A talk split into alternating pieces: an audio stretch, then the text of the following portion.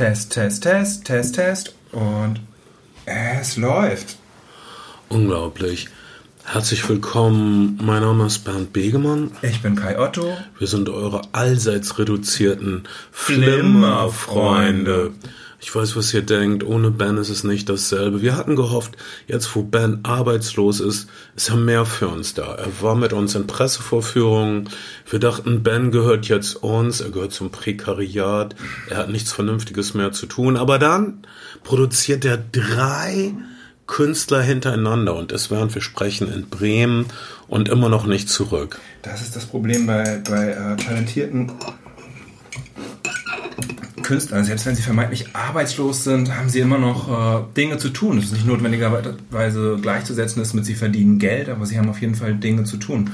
Ähm, und wir hatten tatsächlich auch die die Erfahrung, die uns lange abhanden gekommen äh, ist, mit Ben mal wieder ins Kino zu gehen. Wir sind mit Ben gemeinsam in dem, in dem neuen Wes Anderson Android City gewesen und wir hätten eigentlich darauf gebrannt, seine vielleicht leicht verächtliche Meinung dazu zu hören heute. Ja, ich, ich kann sie aber emulieren. Ich habe Ben nach all diesen Jahrzehnten so sehr im Blut. Ich kann Ben besser nachmachen als er selbst. Okay. Äh, das werde ich mal gleich äh, auf jeden Fall raushängen lassen. Wir treffen uns hier in meiner Küche. Was hältst du von meiner Küche? Sie ist ein bisschen eng. Gut, du sagst nichts, alles klar. Also, nein, äh, was dann? Meine, meine, meine Küche sieht, sieht, so aus, als wäre es an der Decke irgendwann mal feucht gewesen. Meine Küche, ähm, ich habe so eine, so eine Großfamilie ähm, über mir Portugiesen, die immer frittiert haben und die, mhm. ähm, die finden es total gut oder haben gedacht, es ist eine gescheite Sache, dieses ganze Frittierfett äh, einfach über den Ausfluss abzugießen. Ach scheiße. Und äh, die Frittierer-Großfamilie hat, dazu hat dafür gesorgt, dass im gesamten Haus dann die Abflussrohre gekloppt waren, wie sagt man, verstopft gewesen sind. Und, ähm, und äh, meine Küche stand zweimal unter Wasser, weil die Lernkurve etwas langsam war. Oh, nee. Sie, sie, sie, haben halt auch zu dem Zeitpunkt noch gar kein Deutsch gesprochen und ähm, und haben einfach auch auf Klopfen der Hausverwaltung nicht so richtig reagiert. Äh, mittlerweile ist es besser geworden. Ich habe das im Blick. Man, Aber, man, man äh, denkt, dass Portugiesen eine Kulturnation sind und dann wissen sie nicht. Sehr, sehr nett. Ich mag die, mag die, mag die eigentlich sehr gerne.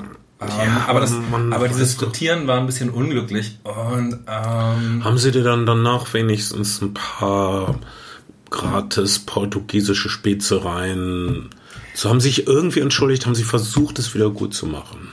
Nee, ich glaube, sie haben niemand, niemand hat ihnen erklärt, was, was Phase ist. Ähm, die Handwerker haben es mir erklärt, sie haben den Handwerkern die Tür nicht geöffnet. Oh und ähm, es, das Problem war dann immer, dass immer, wenn sie ihre Waschmaschine oben laufen gehabt haben, das Abflusswasser meine Küche komplett unter Wasser gesetzt hat. Und, das ähm, klingt albtraumhaft. Ich habe in der Tat, deshalb kommst du wahrscheinlich drauf, auch einen kleinen Wasserschaden ja, hier. Genau. Als ich die Hausverwaltung angeguckt, äh, mein, der, mein Nachbar, der über mir wohnt, äh, hat die Hausverwaltung reingelassen.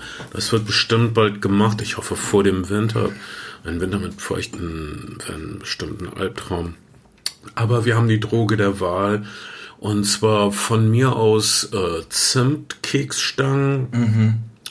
und äh, Lach äh, Gummis von Stollwerk mhm. und du hast was völlig Irres mitgebracht und zwar veganen Minikuchen Stracciatella-Geschmack und mhm. was total überzeugendes auf der Verpackung steht, besonders saftig. Und das hat mich nämlich neugierig gemacht, weil veganes Gebäck im Lidl bisher eine ziemliche Enttäuschung gewesen ist. Ich habe von ja. der gleichen Lidl Hausmarke auch mit der Lebensmittelampel D schon mal die Muffins gehabt und ich bin übelst enttäuscht worden. Es war überhaupt nichts saftig. Es gibt sehr leckere veganische, vegane äh, Bäckereien, aber, aber ähm, Lidl bisher nicht. Ich packe jetzt auch direkt meinen aus. Ja. Für, ähm, Dazu ein äh, Tee von meinem Stöfchen mit äh, Zimt und Honig.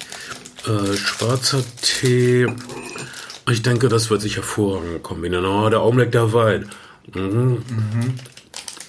Mhm. Mhm. Mhm. Mhm. Ein bisschen saftiger als vegan sonst bei Lidl. Mhm. Immer noch nicht ganz da oben. Mhm. Mhm. Okay. Hat auch weniger ein Gebäck-Feeling als mehr so ein Karamell-Feeling. Mhm. Ja, das trifft es ganz gut. Mhm. Hat auch so eine dancen karamellisierte Oberfläche. Mhm. Mhm. Was ja nichts Schlechtes sein muss, aber eine tolle Alternative. Mhm. Wir reden heute über Filme, die es bringen sollen.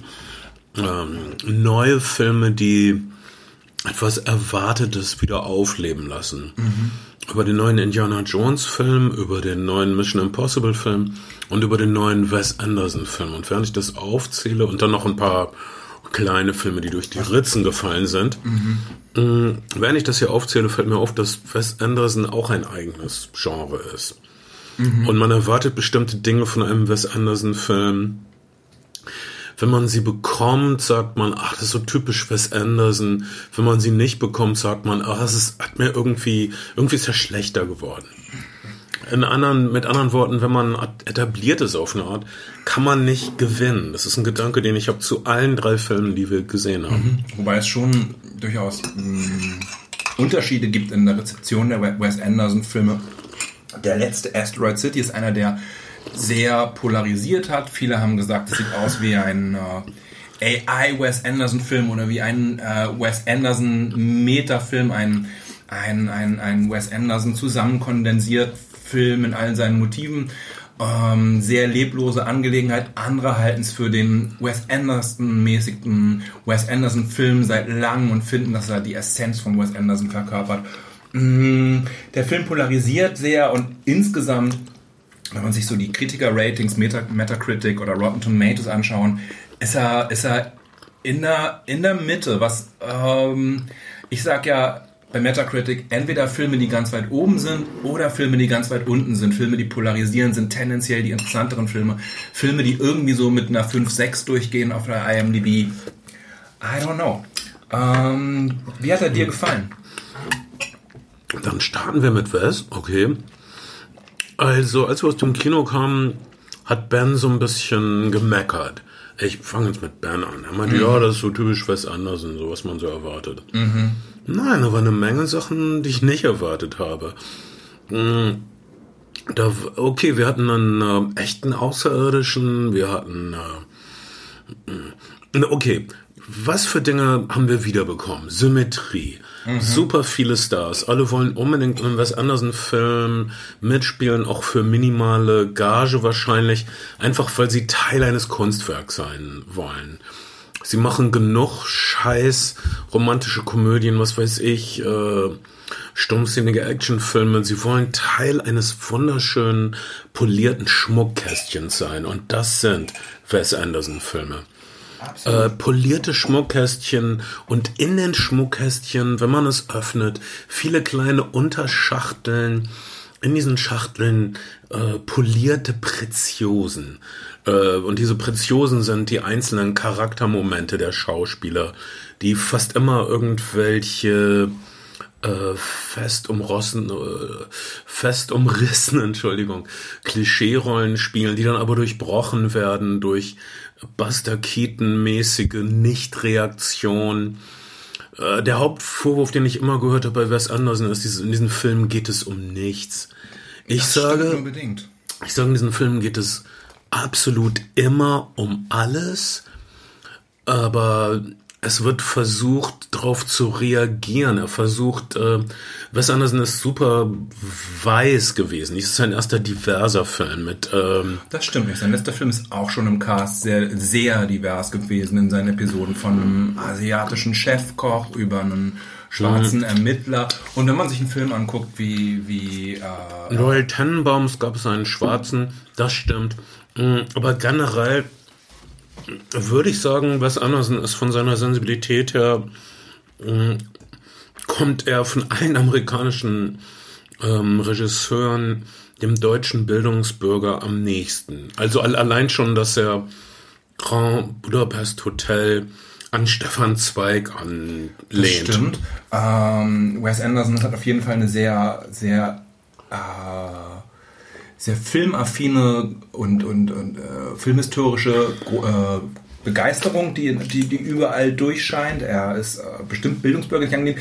Er hat gemeinsam tatsächlich mit ähm, Owen Wilson ähm, studiert und beide sind sehr filmaffin geworden, aber haben sich in doch durchaus unterschiedliche Richtungen entwickelt. Sie sind beide Texaner aus Austin. Das, äh, jetzt würde man nicht unbedingt Austin, Texas als Filmnabel der, der Welt vermuten, aber es gibt einige. Äh, Robert Rodriguez kommt Robert daher. Rodriguez kommt daher. Ähm, Dings, The Boys Life. genau. Äh, äh, äh, äh, wo Slackers. Äh, ja, verdammt. äh, Ri- Richard. Äh, äh, Dazed and Confused. Verdammt, das müssten wir eigentlich wissen. Ihr, ihr wisst, wen wir meinen. Äh, oder auch nicht. Linklater, Richard, Richard Linklater. Richard- Richard Ah, Linklater. peinlich, aber ihr seht, das ist, was die Flimmerfreunde unterscheidet. Wir googeln nicht, wir, wir, wir recherchieren nicht, wir haben keine Ahnung, aber wir finden eine Lösung. Okay, lass mich das so sagen. Wir googeln nicht vorher, dass wir zwischendurch mal was googeln. Wenn wir gar nicht drauf kommen, nicht ausgeschlossen. Ich habe sicherheitshalber mal mein Telefon Ja, aber ich denke, googeln können Leute auch alleine. Das ist erbärmlich, wenn man. Äh, wie, wie, so können wir, sonst können wir unsere Show ja wir googeln für euch nennen. Bist du mit deinem Tee durch, Kai? Möchtest du noch etwas mehr? Der war sehr lecker. Mir hat das Sehr, so gut gemundet, da möchte ich gleich noch mehr. Ich verrate dir ein Geheimnis, ich habe ein Tröpfchen Vanillearoma mit dran getan. Und viele Puristen rümpfen da die Nase und ich sag, scheiß auf die Puristen, hier noch Ja. ein bisschen. vielen also Dank. Zimt, Schaum, auch so wichtig. Absolut. Ähm, es gibt diesen, äh, ja, es ist bei Kaffee, bei Tee, bei all diesen Dingen geht es natürlich darum, die einzelnen Aromen herauszuschmecken. Aber ähm, jetzt hast du meinen Löffel, aber das ist auch okay. Oh fuck, das Alles ist gut. stimmt. Aber ich Ähm, brauche ihn nicht mehr. Ich bin brauchst du fein. nicht mehr, ne? Es ist alles gut durchgeführt. Oh, ich habe ihn abgeleckt. das ist krank. Na gut. Ähm, Krank, aber auch lecker. Mein Gedanke, also als Ben nach dem Kinobesuch so rummoserte, Ja. äh, Wes Anderson ist halt wie Wes an alle Wes Anderson. Mhm. Nein, dieser Film ist, hat eine ganz andere Farbpalette als French Dispatch. Mhm. Er hat ein zum völlig, hat das Gegenteilformat von Grand Budapest Hotel, was im 4 zu 3 Format rauskam. Das hier ist, äh, sieht aus wie 50er Jahre, äh, ähm, Cinerama fast oder Nein, es ist, es ist oft Cinemascope, also Cinemascope. 2, 3, 9 zu 1. Und es ist aber auch an einigen Stellen, es gibt so eine ähm, Backstory, äh, äh, umfassende Story. Es gibt aber auch 4 zu 3 kadrierte Sachen auf einer Theaterbühne in New York in Schwarz-Weiß. um es mal wieder so richtig schön ähm, verfremdet zu machen und so richtig schön außerhalb der Zeitsequenz zu machen.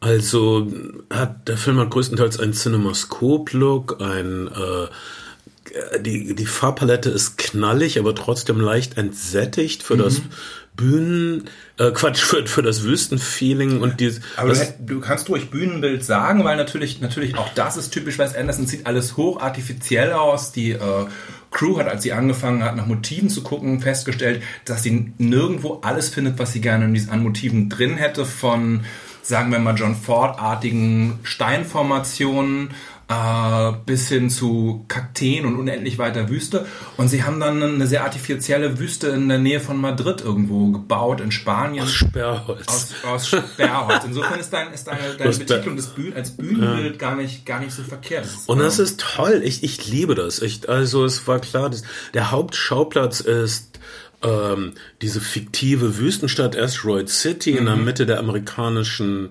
Wüste, in der Nähe von Atomtests, äh, in der Nähe des Absturzkraters eines fiktiven Meteoriten.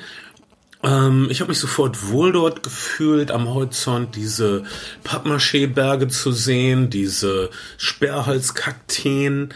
Ähm, Es gibt so eine, ja, es gibt, es, das ist auch eine ganz gute Referenz, die sieht teilweise auch aus wie so ein Spike, äh, Spike Jo- Jones Cartoon. Es gibt auch so eine Art kleinen Roadrunner da und, und, und irgendwie erinnert es an diese Animationen auf jeden Fall auch aus den 50er Jahren, finde ich. ja, ähm, es ist so ein Running Gag. Und ähm, was passiert nun? Ich sage alles. Du hast ein paar junge Klugscheißer, die dort zu einem Art Jugendforscht-Wettbewerb eingeladen sind. Äh, es wird ein Außerirdischer landen, es wird das Drama eines schwulen Dra ähm, Dramatikers enthüllt, äh, eine ähm, unglückliche Schauspielerin Scarlett Johansson hat eine kurze menschliche Verbindung mit einem geschiedenen Kriegsfotografen. Ja. Ähm, alles äh, von also Jason Schwartzman und zwischendurch alle Schauspieler, die einem einfallen, irgendwie sowas wie 20 Stars. Nur Bill Murray diesmal nicht.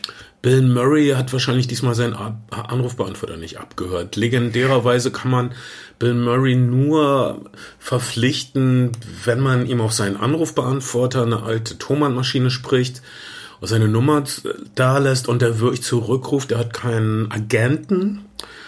Äh, ich weiß nicht, ob diese Geschichte immer noch stimmt. Ich habe die vor fünf Jahren gehört. Äh, wahrscheinlich ist das Weiß ich, weiß Hat er inzwischen mal E-Mail oder? Das weiß ich auch. Also ähm, so, so dicke sind wieder erwarten Bill Murray und ich dann doch nicht. Boah, du bist doch so ein Typ. Aber ähm, was ich gehört habe, ist zweierlei. Äh, zu der Anrufbeantworter-Geschichte. Tatsächlich hat Wes Anderson äh, Bill Murray wohl seinerzeit für Rushmore ein Film, der auch mit Theaterbühnen spielt, äh, verpflichten können und gewinnen können, indem, er, indem sie über indem sie über ein Gespräch äh, über Redbeard und Throne of Blood von Akira Kurosawa gekommen wären. Also ähm, Bill Murray offensichtlich auch sehr filmaffin und ähm, als, äh, als Wes Anderson ihm die Parallelen deutlich machen konnte zwischen seinem Drama und Akira Kurosawa hat Bill Murray dann zugesagt und ist seitdem bei jedem Film dabei gewesen. Bei diesem Film, so sagt man wohl, wäre er verhindert gewesen, terminlich.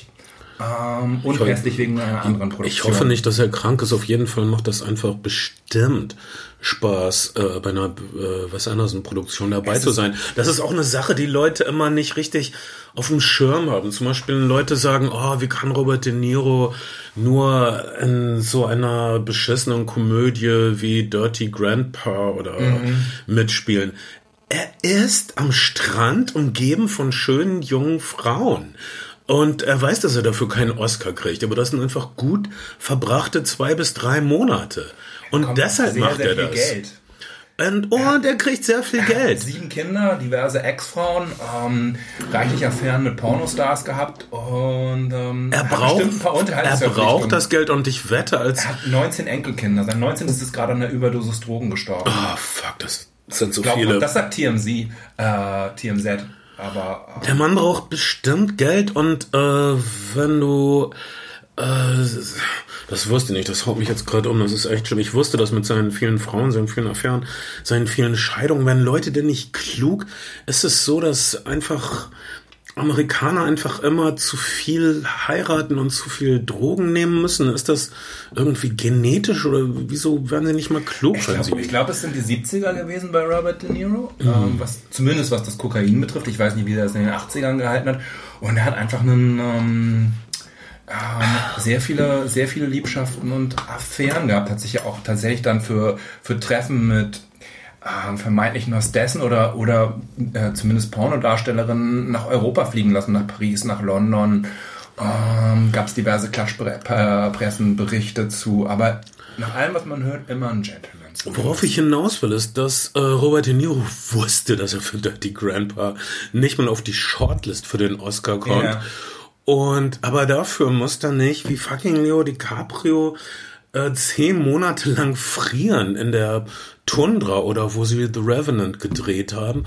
Oh, ich werde in einen eiskalten Fluss springen. Dafür kriege ich aber einen Oscar. Ja, toll. Du hast aber zehn Monate deines Lebens äußerst unbehaglich verbracht. Ich hoffe, das ist dir dein Oscar wert. Ich hoffe, er wärmt dich nachts. Wobei Robert De Niro natürlich einer der, der, ähm, der Vertreter der Methode von The Method ist. Er ist einer der, der legendärsten Method Actor vielleicht, der sich auf Taxi Driver legendär lange und, und ausführlich vorbereitet hat mit, mit selber nachts Taxifahren in New York. Ähm, wir, wir wissen, die, wir ja, kennen die ganzen seine, Geschichten. Seine Runterhungern und Zunehmen Geschichten für Jack Della Motta, das ist alles.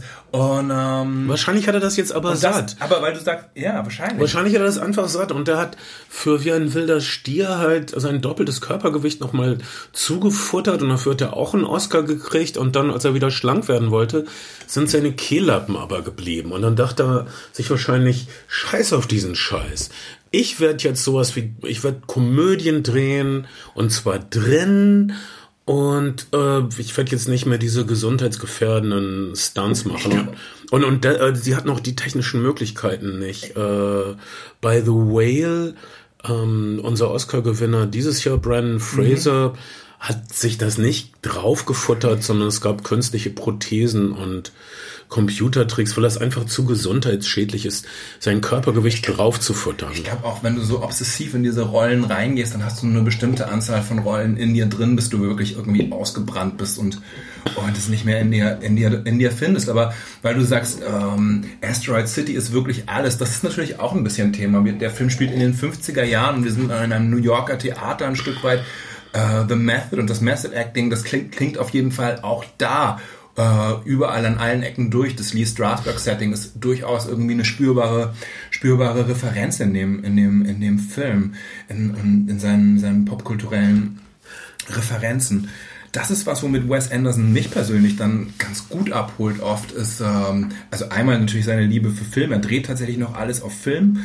Und dann ähm, es fängt der Film an mit einer sehr, sehr offensichtlichen ähm, Referenz an äh, Bad Day at Black Rock, John Sturges, ich weiß gar nicht, wie heißt denn auf Deutsch, irgendwas mit die bla bla bla Stadt. Ähm, ja, Stadt in Angst. Stadt in Angst. Spencer Tracy. Spencer Tracy als einarmiger äh, Rächer. Rächer und äh, Kriegsveteran, der einen, einen, einen Mitkriegsveteranen besuchen will, der dann ermordet worden ist in dieser verschworenen Kleinstadt. Einer der besten, kompaktesten 80 Minuten Filme, den man gucken kann, auch in tollem Cinemascope, auch in einem Wüstensetting gedreht. Äh, Paul Thomas Anderson hat legendär über den Film gesagt, er hätte damals äh, die, die Laserdisc äh, Director, den Laserdisc Paul Director. Thomas Anderson oder Wes Anderson? Paul Thomas Anderson hat, hat, hat P.T. Anderson, oh, okay. Äh, Paul Thomas, also, ne? Ma Magnolia. Boogie Nights, Boogie Nights okay. oder Magnolia.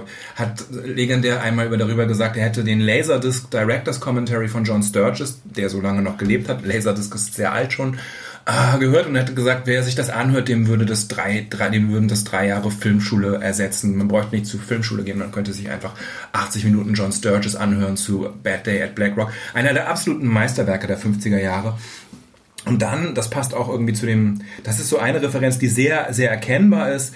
Ähm, ich habe noch an, kennst du The Petrified Forest, einen Warner-Film von Ja, Humphrey Bogart. Ja, und dann gibt es noch einen, ich, weil ich, ich habe mich mal mit so äh, äh, Pre-Code-Filmen, es gibt noch einen Film davor, der heißt äh, Heat Lightning, der, wo zwei Frauen in der Wüste 1934, kurz bevor der Hays Code in Kraft getreten ist, eine kleine, äh, eine kleine Gasstation betreiben. Daran hat es mich auch erinnert. Das sind auch sehr theatralische Filme. Beide basieren noch auf Theaterstücken und, und alle möglichen Figuren stranden in dieser, in der, dieser Wüstensituation. Bei The Pet mhm. Red Forest, in einem, in einem Diner bei, ja. bei Heat Lightning. Beide, beide Filme nur so eine Stunde oder eine Stunde zehn ja. äh, in, einem, in, einem, in einer Gasstation und ähm, bestimmt auch Referenzen, die Wes Anderson kennt. Seine seine genannteste Referenz ist, glaube ich, Paris, Texas von Wim Wenders gewesen, was dich wieder zu Stefan Zweig bringt, Europäer. Und dieser Vorliebe dafür, ähm, so einen Blick von außen auf den Westen zu haben, hat ja auch so eine West Country Western Band, die eigentlich nur aus europäischen ähm, ähm, Musikern und, und südamerikanischen Musikern, aber keinen amerikanischen Musikern äh, besteht in dem Film. Und der gesamte Soundtrack ist von Künstlern, die aus Großbritannien und Frankreich stammen und auf keinen Fall von Amerikanern komponiert, weil er einfach dieses äh, Sergio Leone, äh, äh, Wim Wenders Gefühl haben wollte. Genau, er, er liebt, also davon können wir ausgehen, er liebt und kennt diese Filme, die du gerade aufgezählt hast. Und er baut uns das perfekte Kino Amerika in Spanien mit der Hilfe hauptsächlich von Europäern. Also nicht so viele europäische Schauspieler, aber hinter den Kulissen die Musik, Szenenbild wahrscheinlich auch oft äh, die Leute, die das bauen einfach. Und, und das finde ich auch, dass ich finde das.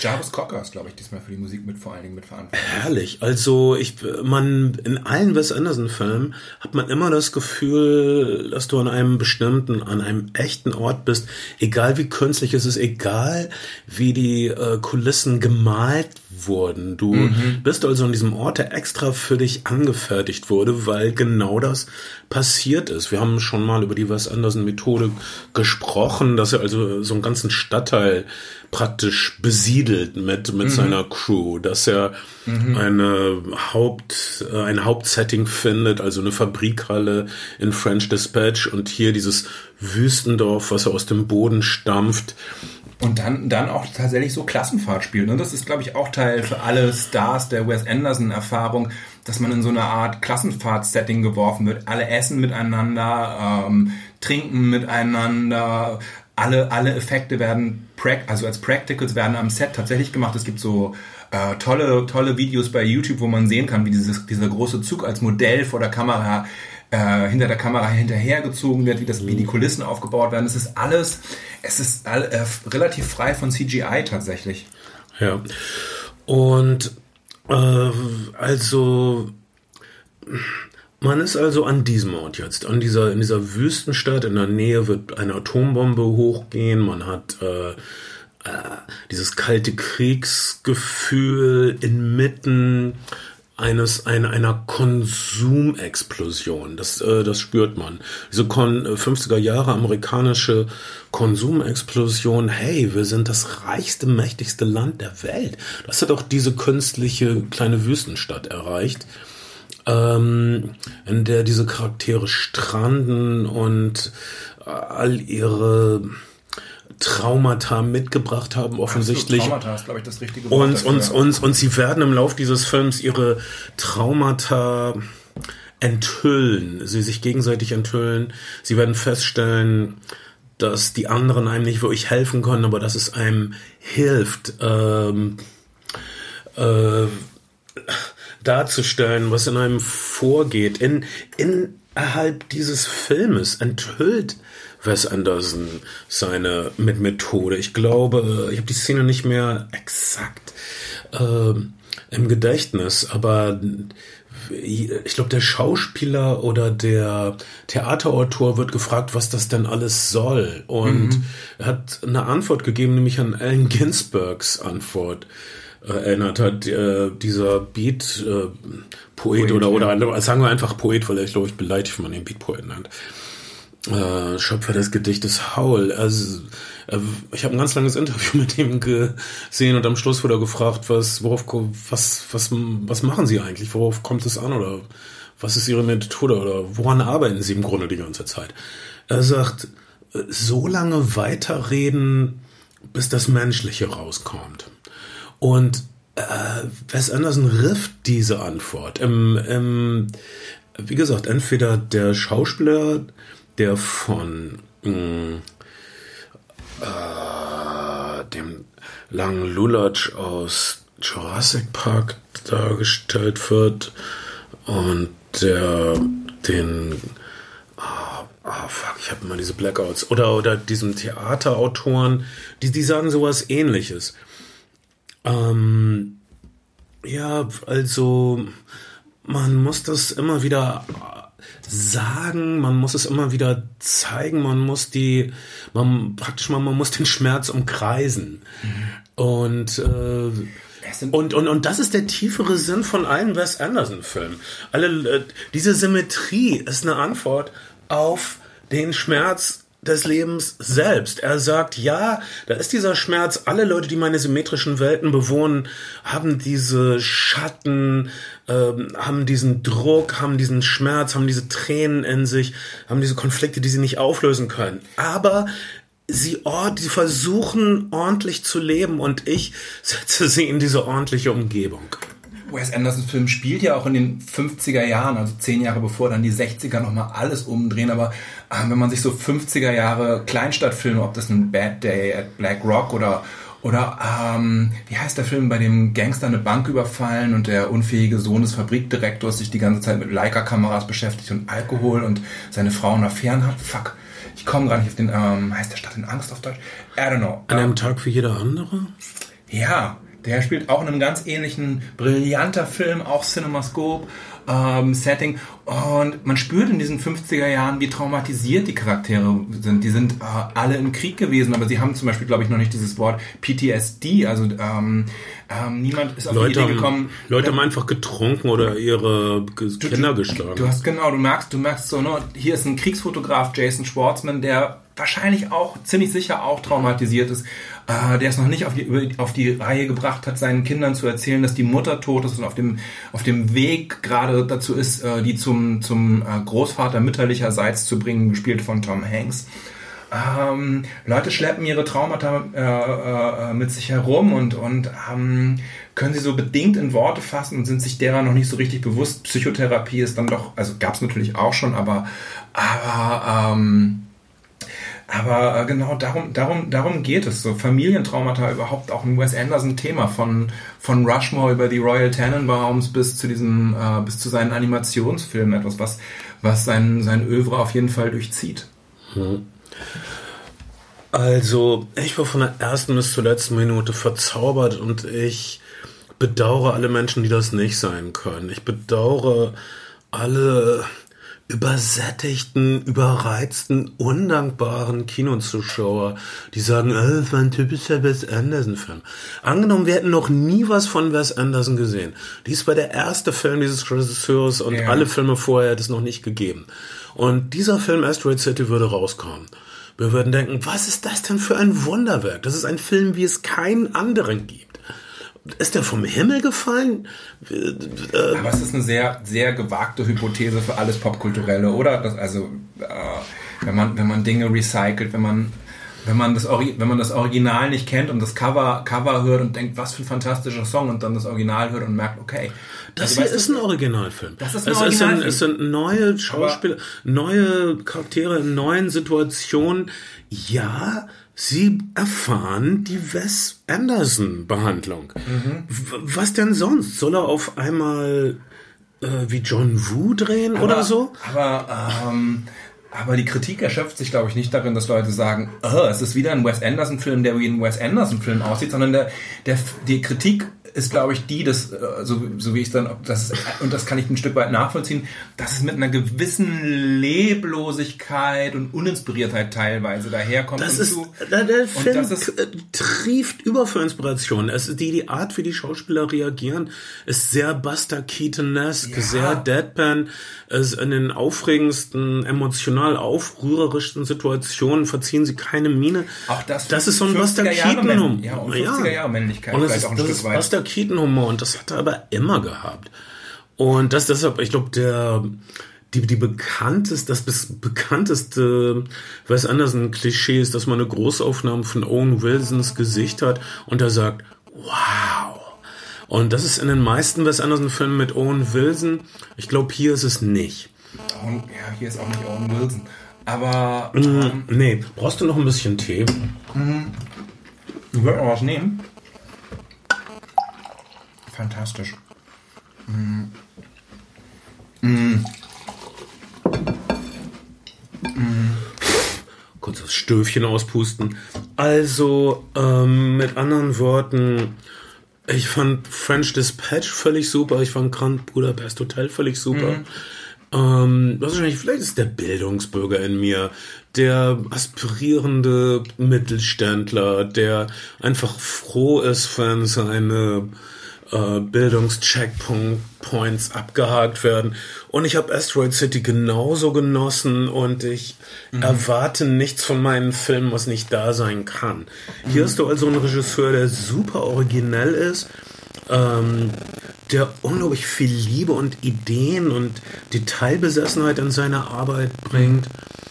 Ähm, also und stellt ja auch niemand in Abrede der uns verzaubert, der, der, der mich verzaubert. Und nochmal, ich bedauere alle Leute, die sich aus kleinlichen Gründen nicht verzaubern lassen wollen. Ich glaube, so funktioniert Verzaubern nicht, dass man, dass man sich dafür entschließen muss, sich verzaubern zu Doch. lassen. Doch. Ah, okay. Ähm, ich würde sagen, niemand stellt in Abrede, dass da sehr viel Liebe drin steckt, dass da sehr viel Handwerk und Kunst drin steckt. Niemand stellt in Abrede, dass die schauspielerischen Leistungen super sind, dass, die, dass, der, dass der Soundtrack total geschmackssicher ist. All diese Dinge sind auf jeden Fall vorhanden. Und doch finde ich zum Beispiel stellt sich nicht diese Gesamtmagie ein wie bei, bei French Dispatch. Ich war mh, hm, zwischendurch etwas unberührt von dem Film durchaus. Aber das heißt nicht, dass ich den Film nicht gemocht habe. Mir fällt auf, dass als French Dispatch rauskam, hat man genau dasselbe bei Everest und Spaß. Ja. ja, es ist wieder alles da, es ist alles perfekt, aber es ist nicht so magisch wie Grand Budapest Hotel. Das, das, sagt so? man jedes Mal. Ich hab, das habe ich nicht gesagt. Ich, hab, mhm. ich fand French Dispatch zum Beispiel besser als Grand Budapest Hotel und ich fand auch, äh, finde es einen magischen Film und es hat mich an ganz, ganz vielen Stellen abgeholt auch mit seinen Jacques Demy-Referenzen und, und äh, dem, ganzen, der ganzen Liebe zu Nouvelle Vague und 20er Jahre Serials, da war so viel drin, was mich, was mich sehr abgeholt hat. Und auch in diesem Film sind viele Sachen drin, die mich abgeholt haben. Aber trotzdem habe ich manchmal das, das Gefühl, dass es verglichen mit anderen Filmen etwas, ein, ein etwas lebloseres Unterfangen ist. Das ist mein, hm. so, Und ähm, das werde ich wahrscheinlich auch noch beim nächsten Wes Anderson-Film sagen. Also über diesen, nicht über den nächsten Wes Anderson-Film zwingend, an dem er jetzt schon wieder arbeitet. Ähm, ich, ähm, oh, ist, ist das die Klingel bei dir? Ja, verrückt. Wahrscheinlich der Gerichtsvollzieher. Vielleicht die verrückten Kinder von unten. Sekunde, bin gleich wieder da. Mhm. Typisch, dass der Gerichtsvollzieher jetzt kommt.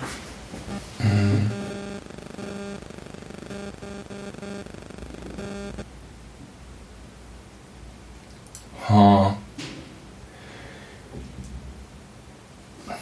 Bernd? Okay. Für mich nichts? Alles klar. Das sind Leute, das sind Leute, die im ganzen Haus klingeln, weil sie irgendwie dringend rein wollen, oder? Ja, ist auch äh, verständlich. Ja. Paket, ähm, aber naja. Diese, gerade diese Amazon-Fahrer stehen auch einfach massiv unter Druck, das irgendwie schnell loszuwerden. Es geht so nicht weiter. Ähm, absolut nicht. Ähm, das ist das. Also du, ich sage, jeder fucking Wes Anderson-Film ist ein scheiß Fest. Und, ähm, und ich werde mir das nicht sch schlecht reden lassen. Und ähm, ich werde ihn auch, ich werde auch keinen Wes Anderson-Film mit anderen Wes Anderson-Filmen vergleichen. Das ist eine Sache, die ich nicht mehr tue, weil es so wenig Freude und Genuss in der Welt gibt, Kai. Und ich werde keine Methoden entwickeln, um meine Freude und meinen Genuss zu schmälern. minimieren. Okay, das ist ein, das ist ein, äh, ist fair.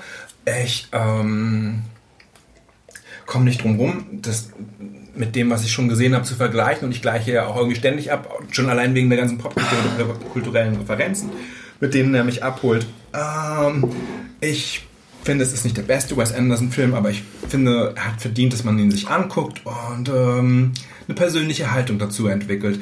Ähm, wollen wir, weil wir bei Trauma sind, über eine andere Filmfigur sprechen, ähm, die auch traumatisiert ist, hochtraumatisiert wahrscheinlich, aber mit dem Trauma ein bisschen anders umgeht, wenn sie ihn, äh, ihr geliebte Menschen verliert. Äh, Ich ahne, von was du sprichst. ich, ich, ich spreche von einem, einem anderen Franchise. Das ist ja kein Franchise, das ist auch auf eine Art und Weise sein eigenes Franchise. Ich rede von ähm, Mission Impossible. Ja. Ähm, Tom Cruise selbst hat wahrscheinlich einen Knacks weg. Wir wissen, dass er aus sehr, diesen schwierigen familiären Verhältnissen kommt. Egal, sehr, möchte, sehr, ich nicht. sehr schwierige, sehr schwierige Kindheit. Ähm, Hier ist also jemand, der es unbedingt schaffen möchte und äh, und hier ist ein Schauspieler, der eigentlich ein Stuntman sein will. Er hat ähm, er ist äh, im Grunde Hollywoods Antwort auf Jackie Chan auf eine Art.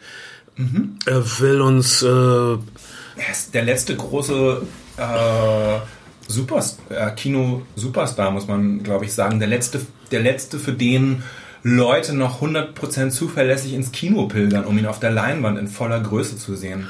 Und auch jemand, der immer wieder Schlachten für das Kino schlägt, der äh, wirklich mit ähm, Kratzen und Beißen dafür kämpft, dass äh, Top Gun Maverick äh, nicht sofort gestreamt wird, sondern erst so viele Monate wie es geht hinterher. Zwei, zwei Sachen dazu. Äh, Paramount, das Studio, bei dem er seit jetzt 45 Jahren fast, seit 40 Jahren ist, äh, wollte einen, ein, ein sogenanntes Theatrical Window, also das Kinofenster von 45 Tagen. Und Tom Cruise hat äh, sofort die Anwälte eingeschaltet und gesagt, wir brauchen die vollen drei Monate.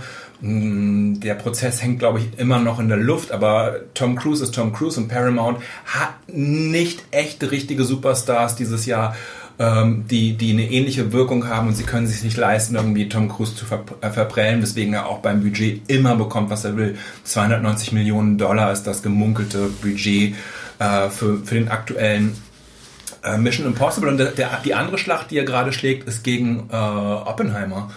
Ja. Ähm, IMAX, also es geht um IMAX die wenigen. IMAX-Leinwände und, ähm, Oppenheimer kommt eine Woche nach Mission Impossible raus und hat, ja, und hat einen Vertrag abgeschlossen vor Mission Impossible, um an diesem Datum diese Leinwände zu haben. Weil, weil der Oppenheimer-Regisseur natürlich so eine Art Maskottchen oder Markenbotschafter für das IMAX-Kino ist, Christopher Nolan. Ja. Äh, Und deswegen, deswegen hat er diese, diese ganzen Leinwände und in den USA ähm, gibt es jetzt gerade einen harten Kampf darum, ähnlich prominente und große Leinwände für, für Mission Impossible zu bekommen äh, wie Oppenheimer. Und ich würde sagen, schaut ihn auf der größtmöglichsten Leinwand. Es ist wert, dort gesehen zu werden. Sollte man immer alle Filme dauernd. Immer alle Filme dauernd. Ähm, wir haben Mission Impossible äh, auf der Savoy-Leinwand gesehen, unsere Go-To-Leinwand hier in Hamburg. Nicht IMAX, aber leicht gebogen und äh, immer ein Genuss. Mhm. Äh, äh Tom Cruise ist 60, aber er, er mutet sich echt schlimme Dinge zu in seinem armen kleinen Körper. Und es ist so irre, wenn man sich mal klar macht, was er sich alles angetan. Ich meine, okay, noch, noch mal zurück die, zu den Schlachten, die Tom Cruise für das Kino schlägt. Du, du siehst ihn selten, er ist bestimmt ein gebranntes Kind, weil äh, bestimmte exaltierte Talkshow-Auftritte haben ihm fast mhm. die Karriere gekostet. Ja, der, der, äh, der, der, der, dritte Mission Impossible-Film kam direkt nach seinem Katie auf dem Sofa rumspringen. Ähm, Gig und ist mit, also hat, ist der mit Abstand am wenigsten erfolgreiche Film des Franchises gewesen und alle dachten, Tom Cruise Karriere wäre 2005 am Ende, aber der vierte Film ist dann direkt wieder, ist der Ghost Protocol oder so, ist dann direkt wieder der erfolgreichste Film des Franchises. Und dann, wenn du denkst, okay, das nippelt jetzt langsam ab, kommt mit Fallout, also der vorletzte Mission Impossible Film, der allererfolgreichste und eigentlich auch, auch beste. beste. Ich hab, den habe ich im IMAX und 3D gesehen und es war war wirklich das immersivste Kinoerlebnis, was ich in den letzten Jahren neben neben Gravity gehabt habe. Ja, Tom Cruise wird also besser mit den Jahren. Ich habe zum Beispiel äh, gesehen, wie er versucht, seinen Laufstil zu verbessern. Und ich glaube, ähm, bei Mission Impossible 2 macht er diese unglaubliche, oder was, in vier, egal, er, er läuft sowas wie vollem Sprint äh, läuft er irgendwie mehrere Kilometer und die Kamera folgt ihm die ganze Zeit. Er, er telefoniert, er, er schreit Leute an, dass sie ihm ausweichen, er weicht Hindernissen aus. Und, und das, diesen Take hat er irgendwie sowas wie 40 Mal wiederholt und so, wie für diesen neuen Film, einer der Hauptstunts ist, dass er mit einem Motorrad eine riesige Klippe, Bergklippe runterfährt und das hat er irgendwie sechsmal wiederholt, also sechs Motorräder sind mhm. zu Schrott gegangen.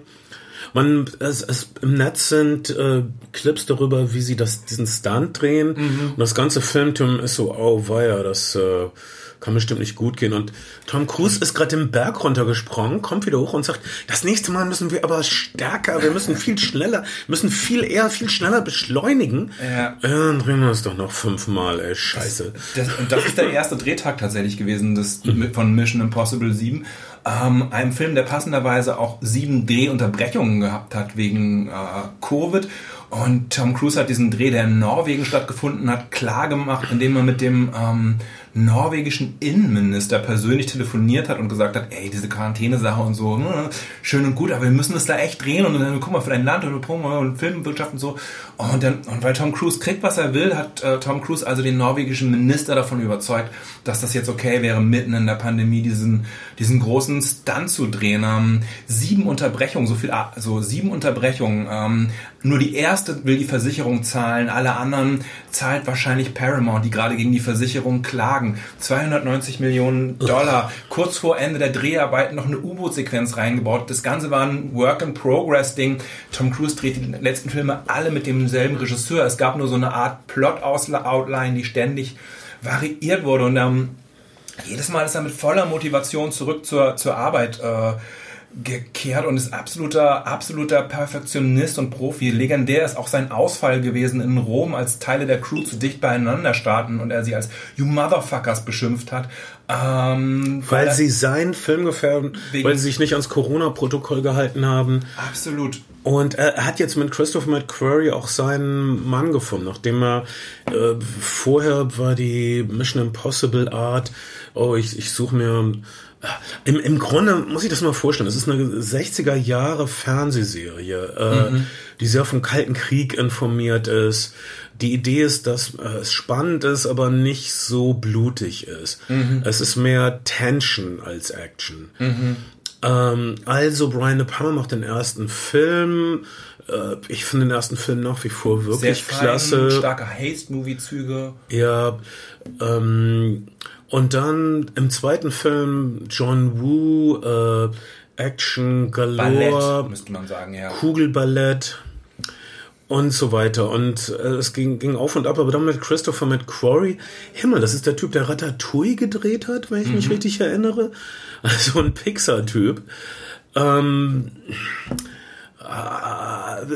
völlig unglaublich, aber das, das klickt irgendwie. Und all diese äh, Christopher McQuarrie hält das Zeug zusammen einfach. Er bringt auch sehr viele menschliche Momente. Er, lässt Tom Cruise glaubwürdig menschlich rüberkommen. Er lässt seine Crew um ihn rum warmherzig und humorvoll rüberkommen. Es geht auch immer um äh, Zusammenhalt innerhalb einer Gruppe, um Freundschaft. Das wird oft nur verbal beschworen, aber manchmal in den besten Augenblicken des Franchises kann man das auch spüren, dass diese Außenseitergruppe, die als einzige immer die Näschen haben für die größte, die Menschheit bedrohende Gefahr und auch die einzigen sind, die was dagegen tun können, man, man merkt, wie diese Sonderstellung unsere kleine Gruppe, die vor, äh, vor allen Dingen aus Bing Rames und Simon Peck besteht, es ist so die Kerngruppe, auf dieses Kerntrio ist es jetzt zusammengeschmolzen. Mhm. Äh, naja, die mm, gehören irgendwie zusammen jetzt, würde ich sagen, nach all diesen Filmen. Un unbedingt. Übrigens, die letzte Unterbrechung, weil du Christopher McQuarrie genannt hattest, bei den Dreharbeiten von Mission Impossible ist äh, passiert, weil Tom Cruise und Christopher McQuarrie ungeimpft äh, Covid bekommen haben bei, mhm. bei der Sequenz, die im Club gedreht wurde. Ähm, du magst die Sequenz erinnern sind wohl einige Tänzerinnen, die infiziert waren, zu nah an die Darsteller gekommen und ähm, dann hat, haben sie erst Tom Cruise und der dann Christopher McQuarrie infiziert und Christopher McQuarrie mm, musste hospitalisiert werden und auch zwischenzeitlich kurz beatmet werden. Das war eine sehr lange Unterbrechung. Ähm, Scientology hat tatsächlich seinen Mitgliedern freigestellt, sich impfen zu lassen. Es ist unklar, warum Tom Cruise sich nicht hat impfen lassen. Es ist auch unklar, warum äh, Christopher McQuarrie sich nicht hat impfen lassen. Es, es gab den Impfstoff schon zu Es gab Zeit. den Impfstoff schon. Alle anderen Crewmitglieder waren auch geimpft. Ähm, nur Regie und Hauptdarsteller sind zu dem Zeitpunkt nicht geimpft gewesen. Oh, aber die anderen ankacken, ne? Also, das ist schon ein bisschen doof. Ich bin fasziniert von der Mission Impossible Methode, die da darin ja wohl besteht. Äh, also ich meine, beim, beim zweiten Teil, du hast noch so einen Typen wie Robert Town gehabt, der so ein mhm. Drehbuch schreibt, der, der Chinatown-Autor. Und mhm. aber jetzt, äh, sie haben ganz richtig erkannt, dass die Hauptsache an Mission Impossible Film sind unerhörte Stunts, unerhörte Action Set Pieces, die man noch nicht, die man noch nie gesehen hat. Also denkt man sich zuerst mehrere spektakuläre Action Set Pieces und Stunts aus und danach überlegt man sich ein Drehbuch. Danach überlegt man sich, wie man das irgendwie zusammenführt. Das war für die letzten Mission Impossible Filme die Methode und es funktioniert super. Es hat beim äh, letzten, jetzt davor, ganz gut funktioniert für 160 Millionen Dollar. Ähm, aktuell ist tatsächlich die Frage, ob Paramount sich noch leisten kann. Die Antwort lautet ja. Ähm, hier ist jetzt legendär publiziert worden die U-Boot-Sequenz, die sehr spät dazugekommen ist und ähm, noch schnell gedreht werden musste, obwohl offiziell schon die Produktion abgeschlossen gewesen ist und noch mehr Geld verschlungen hat. 290 Millionen Dollar ist eine ziemlich amtliche Rechnung.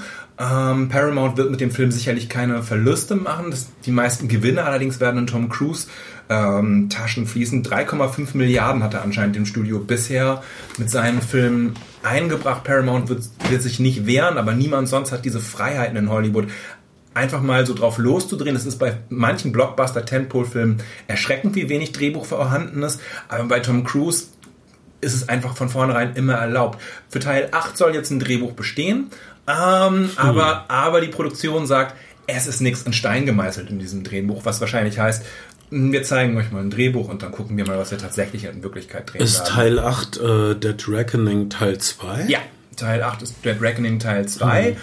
Und das womögliche Ende des Franchises. Allerdings äh, Paramount, die ja jetzt auch einen eigenen Streamer haben, Paramount Plus originellerweise betitelt, ähm, hat Tom Cruise gefragt, ob es wohl okay wäre, dann eine Mission Impossible Fernsehserie mit jemand anders zu machen oder vielleicht auch einfach nur eine Days of Thunder ähm, Fernsehserie mit jemand anders und Tom Cruise oder Streaming-Serie, Fernsehserie mhm. heißt es ja dann gar nicht mehr, weil es auf dem Streamer läuft. Und Tom Cruise hat zu beiden Dingen ziemlich deutlich fickt euch gesagt. Ja. Was auch heißt, dass er wahrscheinlich irgendwann nochmal Days of Thunder äh, als, als, als Teil genau reanimieren könnte und Tom Cruise sieht sich und seine Franchises exklusiv im Kino. Ja, das macht ihn auch wirklich zu einem zum letzten einsamen Recken der äh, Projektion in einem abgedunkelten Raum.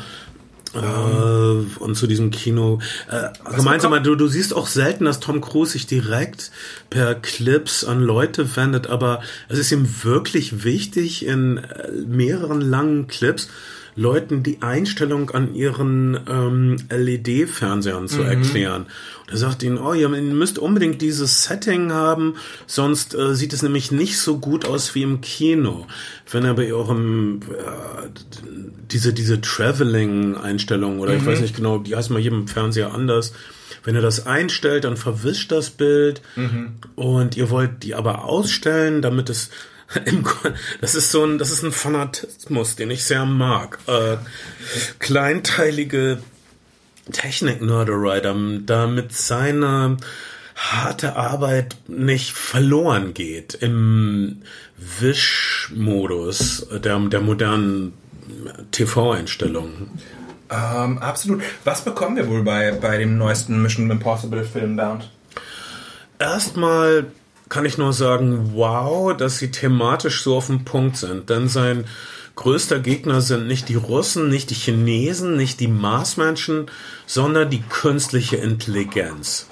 Die künstliche Intelligenz hat einen Stellvertreter auf Erden und dieser Stellvertreter ist ein äh, leicht südamerikanisch angehauchter, graumelierter, tödlicher Typ, dargestellt von Isai Morales und das war falls sich irgendjemand erinnern kann, der Gegenspieler von Sean Penn in Sean Penns ersten großen Kinofilm Bad Boys. Ähm, ein Gefängnis-Jugendfilm aus den 80ern.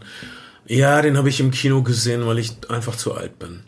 Und Isai Morales. War nicht Sean Penns erster großer Filmer, Kinofilm Fast Times at Richmond High?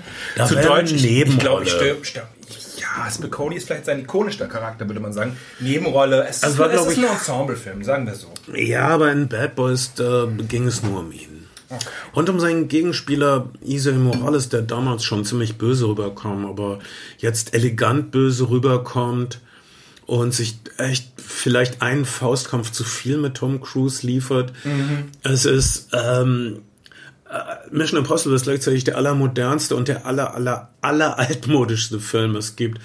Äh, ein Faustkampf auf einem Zugdach. Mhm. Ähm, genau, also die Bedrohung ist künstliche Intelligenz, aber wir müssen das mit einem Faustkampf klären.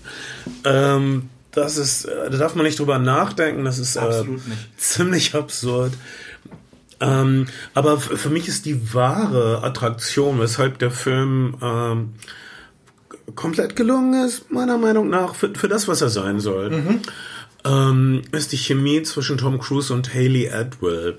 Es wird ihn wahrscheinlich wurmen, dass er da nicht eher drauf gekommen ist, diese Darstellerin an seine Seite ähm, zu locken. Erstmal ist sie ungefähr genauso groß wie er. Es gibt wenig Schauspielerinnen, die so klein sind.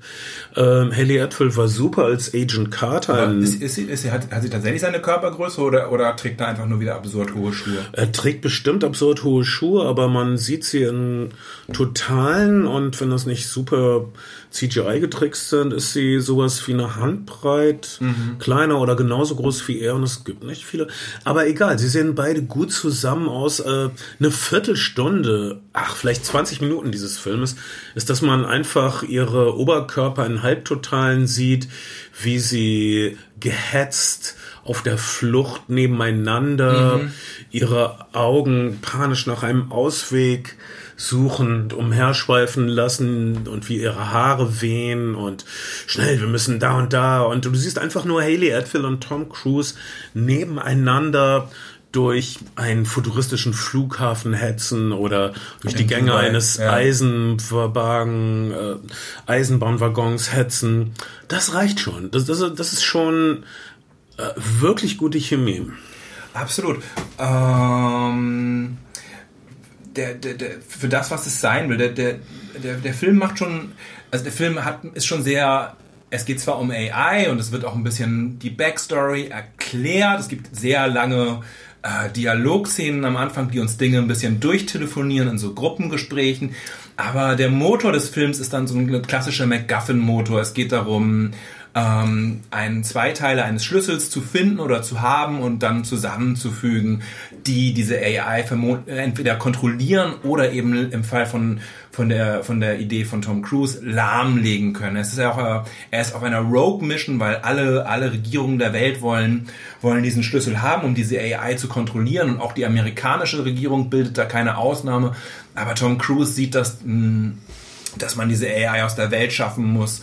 Ähm, und auch da darf man nicht so genau darüber nachdenken. Diese AI ist, äh, man, man muss also rauskriegen, äh, erst wo diese Schlüsselhälften sind und dann muss er rauskriegen, wo die Schlüsselhälften reinpassen und da damit, sobald er diese Schlüsselhälften hat und sobald er rausgefunden hat, wo sie hingehören, in welches Schloss, da endet Teil 1. Wir freuen uns den, auf den nächsten Teil nächstes Jahr irgendwann. Und äh, es ist an einem gestrandeten U-Boot. Dort ist der Quellcode. Was ich mir nicht vorstellen kann, wieso ist der Quellcode auf einem U-Boot? Wieso ist der nicht auf dem Laptop von den Leuten, die diesen Quellcode programmiert haben? Ja, und warum wird er mit einem Schlüssel, der aussieht wie ein äh, mittelalterliches äh, äh, Kirchenrelikt. Wie von einem Ikonenmaler hergestellt. Äh, weil es wahrscheinlich russisch-orthodox ist oder mhm. ähm, und, und wie ähm, aber, aber. Man darf nicht drüber nachdenken, aber ihr, ihr seht, wir haben leider drüber nachgedacht. und das hat uns für ein paar Minuten kurz rausgeworfen. Aber, aber die Action ist wirklich gut. Es gibt ähm, diese, diese Art von Film und man kann dazu bestimmt John Wick zählen, man kann dazu äh, bestimmt auch Fast 10, Fast and Furious 10 zählen. Man wird dazu ganz sicherlich Indiana Jones ein Stück weit zählen können, die sich quasi von, von, von, ähm, lo äh, attraktiver Location zu attraktiver Location schwingt und an jeder Location eine neue unglaubliche Actionsequenz äh, liefert, ist wirklich vielleicht ein bisschen bisschen über, überdehnt worden in den letzten Jahren, aber umso mehr weiß man zu schätzen, wenn jemand da ist, der es gut, äh, gut macht. Ich bin dieses Jahr schon einmal in Rom gewesen mit Fast and Furious 10 teilweise an den exakt selben Locations wie, mhm. wie der aktuelle Mission Impossible und die, die Physik stimmt bei, äh, bei Fast and Furious 10 nicht. Die Action ist ungleich unteilter choreografiert. Es ist viel mehr CGI. Ähm, es fühlt sich alles deutlich weniger immersiv an. Tom Cruise und sein Regisseur machen wirklich machen wirklich eine gute Arbeit, wenn es darum geht, eine immersive und eine tight choreografierte Action abzuliefern. Keine dieser Sequenzen fühlt sich ermüden dann und vielleicht macht es diese Art von Film auch spannend, dass man einfach ein großes Vergleichsmoment hat und dass es dass es innerhalb der äh, dieses Schattenrisses des Genres äh, immer nur darum geht, so kleine Abweichungen zu schaffen. Das ist ja vielleicht auch die, die Kunst eines guten Genrefilms, die bekannten Elemente neu zu kombinieren und mit irgendwie kleinen neuen Variationen zu versehen. Ähm, eine, eine Actionsequenz auf einem fahrenden Zug, bei dem die, die Leute gegeneinander im Tunnel kämpfen müssen und der Tunnel über ihren Köpfen hinwegzieht, ist ziemlich eins zu eins, zum Beispiel auch so in dem Film, über den wir gleich reden werden, dem neuen mhm. Indiana Jones Film. Ja. Ähm, und, und es ist gleich zum Indiana Jones Film, würde ich sagen, ein eigenes Genre, den ich äh, Schnitzeljagdfilm mhm. nennen möchte. Also Indiana Jones war immer ein Schnitzeljagd, eine, eine Schnitzeljagd vom Kontinent zum nächsten und man muss einem Hinweis folgen, um den nächsten Hinweis zu finden und Be dann irgendwann findet man den Topf mit Süßigkeiten. Beide, beide, beide äh, haben natürlich äh, haben natürlich äh, eine gewisse, eine gewisse Bringschuld, was das, äh, an, an James Bond zu entrichten. Und, und sind davon inspiriert, also Mission Impossible ganz offensichtlich, als auch irgendwie eine Reaktion auf das erfolgreiche Bond-Franchise im Kino zu der Zeit. Und Indiana Jones in seiner Anlage, es gibt ja diese, diese äh, vielleicht versprechen wir, diese, diese ja, legendären Gespräche von 78 zwischen äh, George Lucas, äh, Steven Spielberg am Strand von Hawaii, äh, Steven Spielberg und ähm, Lawrence Kasdan. Lawrence Kasdan und noch Sand, äh, Sandburgen bauen. Da war ein Vierter? Da war noch, da war noch ja, ein Vierter, bei auf einigen dieser Tapes ist noch ein vierter Autor mit dabei, den ich gerade nicht erinnere. Ähm, aber, aber, aber Kasdan, Lucas und Spielberg sind auf jeden Fall die treibende Kraft und und äh, Spielberg wollte so eine Art äh, Treasure of the Sierra Madre ohne, ohne die bösen Charakterzüge der Humphrey Bogart-Figur und äh, äh, äh, oder George Lucas wollte Treasure of the Sierra Madre und Spielberg wollte eine Art James Bond-Figur und ähm, Lawrence Kasdan wollte so alte Serials und Abenteuer, was bildet und das ist vielleicht auch die, die Essenz von Indiana Jones. Aber vielleicht sprechen, schließen wir Mission Impossible einmal, einmal ab, bevor wir ja. Komplett rüberwechseln. Wenn man sich die alle, wenn man sich alle Mission Impossible Filme anguckt, es gibt nur einen einzigen, also in allen Filmen wird der Agent Rogue, also er weicht ab von, er entzieht sich der Befehlsstruktur. Er entzieht sich den, dem direkten Kontakt mit seinen Vorgesetzten. Es gibt nur einen Mission Impossible Film, wo Tom Cruise einen Auftrag erhält und den ausführt.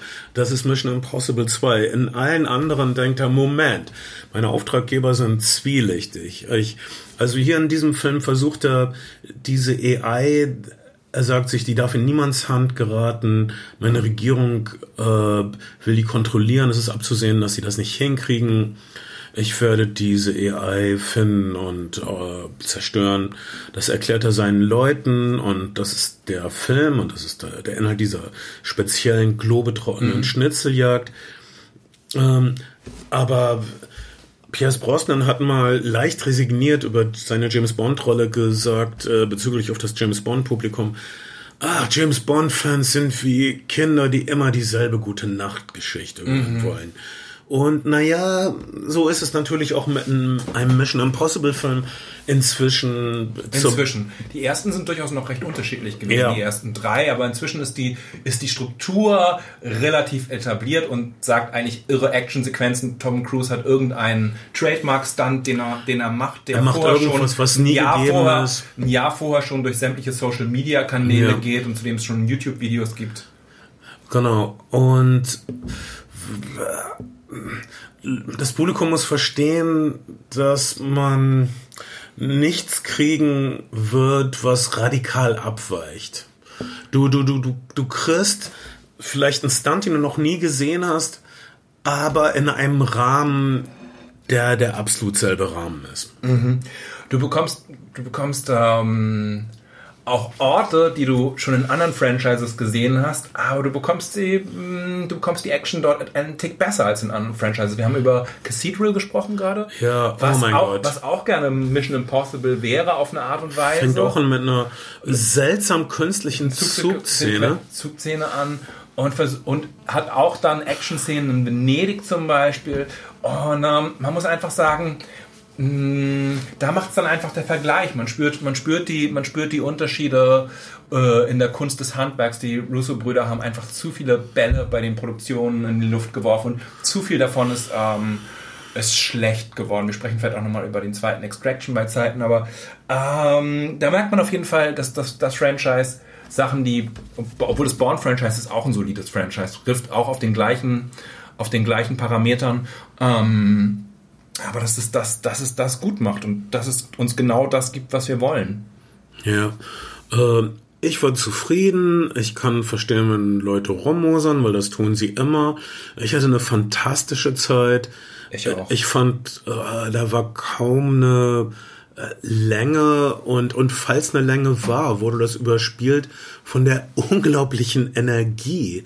Sowohl im, im, im Schnitt, also im filmemacherischen Handwerk, mhm als auch in der Intensität der Darsteller und nochmal Tom Cruise und Haley Atwell passen wie Arsch auf Eimer. Fantastisches Kinotraumpaar. Ich weiß nicht, ob die sich privat gut verstehen, aber äh, wirklich gut, einfach wie sie zusammen durch die Gegend laufen. Total. Und ähm, immer, immer auch äh, schön in den Actionsequenzen dabei zu sein und zum Beispiel zu sehen, wie sie am Flughafen mehrere Bälle gleichzeitig hochwerfen. Da ist eine Atom, vermeintliche Atombombe, die entschärft werden muss.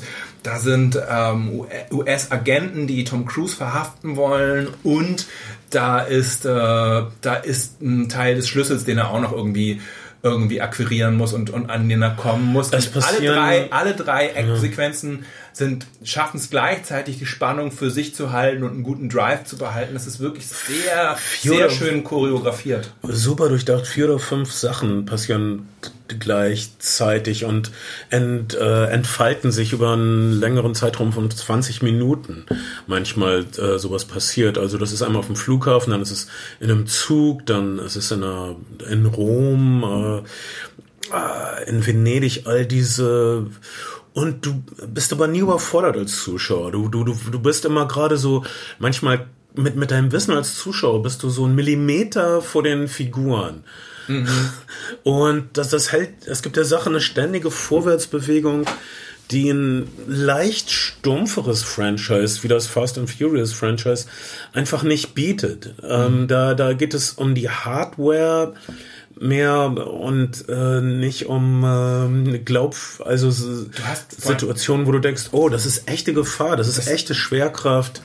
Das Fast and Furious Franchise, ja, das, das hast du sowieso nicht. Es ist wirklich jenseits irgendwie, es ist äh, postphysikalisch. Ähm, aber du hast natürlich auch ein viel größeres Ensemble von Leuten mittlerweile, von denen ich nicht weiß, warum Jason, also ich weiß nicht, wie Jason Statham in das, in das Franchise reingekommen ist. Ich kenne die ganzen Charaktere nicht und wer mit wem verwandt ist, aber, aber du hast halt auch 100 Leute an 20 Locations und hier hast du immer, immer Tom Cruise mit einem neuen Setpiece und wahrscheinlich könntest du problemlos ein Setpiece rausnehmen und der Film würde immer noch genauso kohärent sein, wie er vorher gewesen ist, ähm, weil es dieses MacGuffin-Moment nur gibt, aber, aber jedes dieser Setpiece macht, macht ähm, Freude und man hat es auch, hat auch das Gefühl, dass Ethan Hunt einfach einen, einen Charakter ist und das führt uns vielleicht zu Trauma, Trauma, weil man schon spürt, dass die Figur hochtraumatisiert ist. Es wird auch an einigen Stellen äh, sagt er das auch, dass Leute, je näher sie ihm kommen, dass diese düstere Sache, die da in einem doch sehr leichten Franchise mitschwingt, je näher Leute ihm kommen, desto näher kommen sie halt auch an ihren Tod. Er, er ähm, Das- alles, alles das- in seinem das- Dunstkreis stirbt. Das James Bond-Problem. Ja. Ähm, James Bonds Geliebte sterben ja wie die Fliegen. Also das gesundheitsschädlichste ist Sex mit James Bond. Also das sollte man wirklich nicht tun. Noch vor John Holmes. Ja. Und ähm, das ist, was wir sagen können über Mission Impossible Dead Reckoning Teil 1. Ähm, Teil 7 des Franchises, Teil 1. aber es ist irgendwie, es ist egal. Ich finde, man kann alle Ja. Mission Impossible Filme noch sehen und kann eine gute Zeit haben und die Filme haben eine äh, Intensität, die zum Beispiel The Grey nicht hatte. Dieser The Action. Grey Man. Ja, The, The Grey, The Grey Man, Man. mit, Ryan versucht, Gosling. Der versucht, eine, eine der, auch glaube ich, Russo-Brüder produziert. Ähm, ein, ein Regie geführt. Gut, gut äh, produziert und Regie geführt. Ähm, der Versuch von Netflix, so eine Art Mission Impossible, Born Identity, äh, Franchise aus dem Boden zu stampfen mit einer ganz ähnlichen Prämisse. Irgendjemand, der äh, wird, wird quasi, wird vor die Wahl gestellt, entweder du gehst in den Knast oder du wirst eine Art Superagent für uns. Und, ähm, und es ist so leblos. Und man fragt sich, ist der teuerste Film, den Netflix gemacht hat, 200 irgendwas Millionen. Und sie haben ihn wirklich nur auf diesen Streamer rausgepackt und er ist so, so schrottig in den Effekten teilweise und schafft es überhaupt nicht, sein Game zusammenzuhalten. Also wirklich einfach luschig Was und aber dann auch mit dem leicht schlafmützigen Ryan Gosling zusammenhängt, der für romantische Filme super ist. und ein Finale in einem Irrgarten irgendwo in einem Schloss vor Wien. Und dann gibt es einen Faustkampf in einem Brunnen. Und das ist das Finale? Äh, So, ähm, und Ryan Gosling hat auch, glaube ich, keine großen Ambitionen, seine eigenen, eigenen Stunts zu machen. Das ist natürlich auch Teil des, der, der Magie, dass du das Gefühl hast, hier sind die Stunts durchaus immersiv und, und in der Physik irgendwie verhaftet und relativ viel von, also der, der Eisenbahnstunt zum Beispiel ist jetzt ziemlich CGI, aber zumindest einige der großen Setpieces sind, sind wirklich. Äh, Sie haben wirklich eine Eisenbahn gebaut und sie haben, glaube ich, auch eine Brücke gesprengt. Sie wollten eine Brücke sprengen, sie hatten eine, einen Teil einer Brücke. Ähm, das, darauf hat die Produktion dann wirklich, sie hatten eine Brücke in, in Polen reserviert, in so einem, und dann hat die, hat die lokale Bevölkerung sich dagegen gewehrt. Äh, es gab Protest, die Produktion hat einen kleinen Shitstorm bekommen und hat gesagt, was völlig missverstanden wurde, wir wollten quasi nur am Anfang ein bisschen und den, den Rest hätten wir im Computer gebaut. Ähm, jetzt haben sie diese Brücke komplett, äh, komplett ähm, in der CGI gesprengt. Was sie noch mit einem Modell gemacht haben, ist so eine äh, große, große äh, äh Dampflokomotive in den Fluss stürzen lassen mit einer Kamera daran. Mhm. Das ist Toll, aber schade. Ich hätte echt gern, dass sie für mich, für meinen persönlichen Thrill Brücken sprengen? Eine echte Brücke sprengen und eine echte Puff-Puff-Eisenbahn in den Fluss fallen lassen. Ja, aber, aber das Unter großem Zischen, wie Buster Keaton in der General. In der General oder wie äh, Sergio Leone in The Good, The Bad and The Ugly, wo die Brücke zweimal gebaut wurde extra dafür. Das erste Mal wurde sie gebaut und irgendein Trottel hat sie gesprengt, während die Kamera nicht lief. Das ist so ungefähr äh, Blake Edwards. Hm. Äh, der Partyschreck. Der Partyschreck mäßig, mäßig. Und das zweite Mal, das zweite Mal hat es dann geklappt. Und dann hat er für, für äh, Todesmelodie tatsächlich eine historische Brücke in Spanien einfach gesprengt. Ich bin auch an den Ruinen äh, dieser, dieser noch, also diese, diese Brückenruinen gibt es immer noch. Niemand hat danach irgendwas damit gemacht. Sie stehen rum und es gibt auch noch so ein bisschen Blech von einem der Auto-Nazi, äh, nicht Nazi, aber von einem der, der Franco. Franco, ja nicht Franco, sondern was ist denn das? das spielt ja irgendwann so in der ersten Zeit des oh, Ersten so, Weltkriegs, Mexikan, so, ja. genau. Ich glaube, es sind dann Österreicher, die in Mexiko gewesen sind oder so. Ähm, Sehr unübersichtliche Aber, Situation. Äh, ähm, genau. Aber äh, hier wurde keine Brücke gesprengt. Das äh, Kulturdenkmäler für Filme zu sprengen, finde ich jetzt auch nicht die beste aller möglichen. Ideen. Ja, aber, aber für hey. mich könnten sie das ruhig machen. Ich, ich würde dann sagen, wie konnten sie diese Brücke sprengen? Aber im Grunde meines verwöhnten Zuschauerherzens wäre ich zutiefst befriedigt. Äh, und auch das eine Gemeinsamkeit mit dem nächsten Film, über den wir reden werden. Auch dort wird eine Brücke gesprengt werden, mindestens in der CGI, auf eine Eisenbahnbrücke. Und, ähm, es gibt Faustkämpfe in, um und an Eisenbahnen. Ähm, und äh, es ist der, es ist der, der, der neue Indiana Jones. Den Leute zu hassen scheinen. Wirklich? Ja. Ich habe ganz viele, ich habe ganz viele schlechte äh, ich muss gestehen, vor allen Dingen auf, auf YouTube. Ich habe die YouTube-Besprechung. Ich habe keine Besprechung gelesen, aber ich habe die äh, üblichen verdächtigen YouTube Filmkritiker nur so ges gescannt. Ich habe sie auch nicht wirklich gesehen und sie immer nur enttäuschend oder der äh, beschämende Schlusspunkt einer großen Filmreihe oder irgendwie so. Und ich dachte mir, was? Ja, will, will ich euch zuhören? Ich denke nicht. Ja, also erstmal für alle da draußen, er ist deutlich besser als der vierte Indiana Jones. Ja. Und, er ist von James Mangold. Und James Mangold ist sowas wie. Ich habe diese Theorie, dass James Mangold unmögliche Aufgaben sucht. Also mhm. erinnern wir uns, er ist derjenige, der Sylvester Stallone wieder zum Charakterdarsteller gemacht hat mhm. in Copland. Mhm. Er ist derjenige, der einen Western zu einem Hitfilm gemacht hat. 310 to Yuma, Todeszug nach Yuma.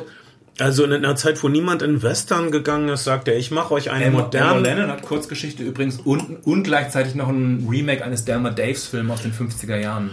Äh, zu, zu einer Zeit, wo niemand äh, Western wirklich guckt äh, oder macht, außerhalb von irgendwelchen Kunst- Low-Budget-Filmen, wo keiner reingeht. Mhm. Man macht eher einen, einen Blockbuster-Action-Film als Western.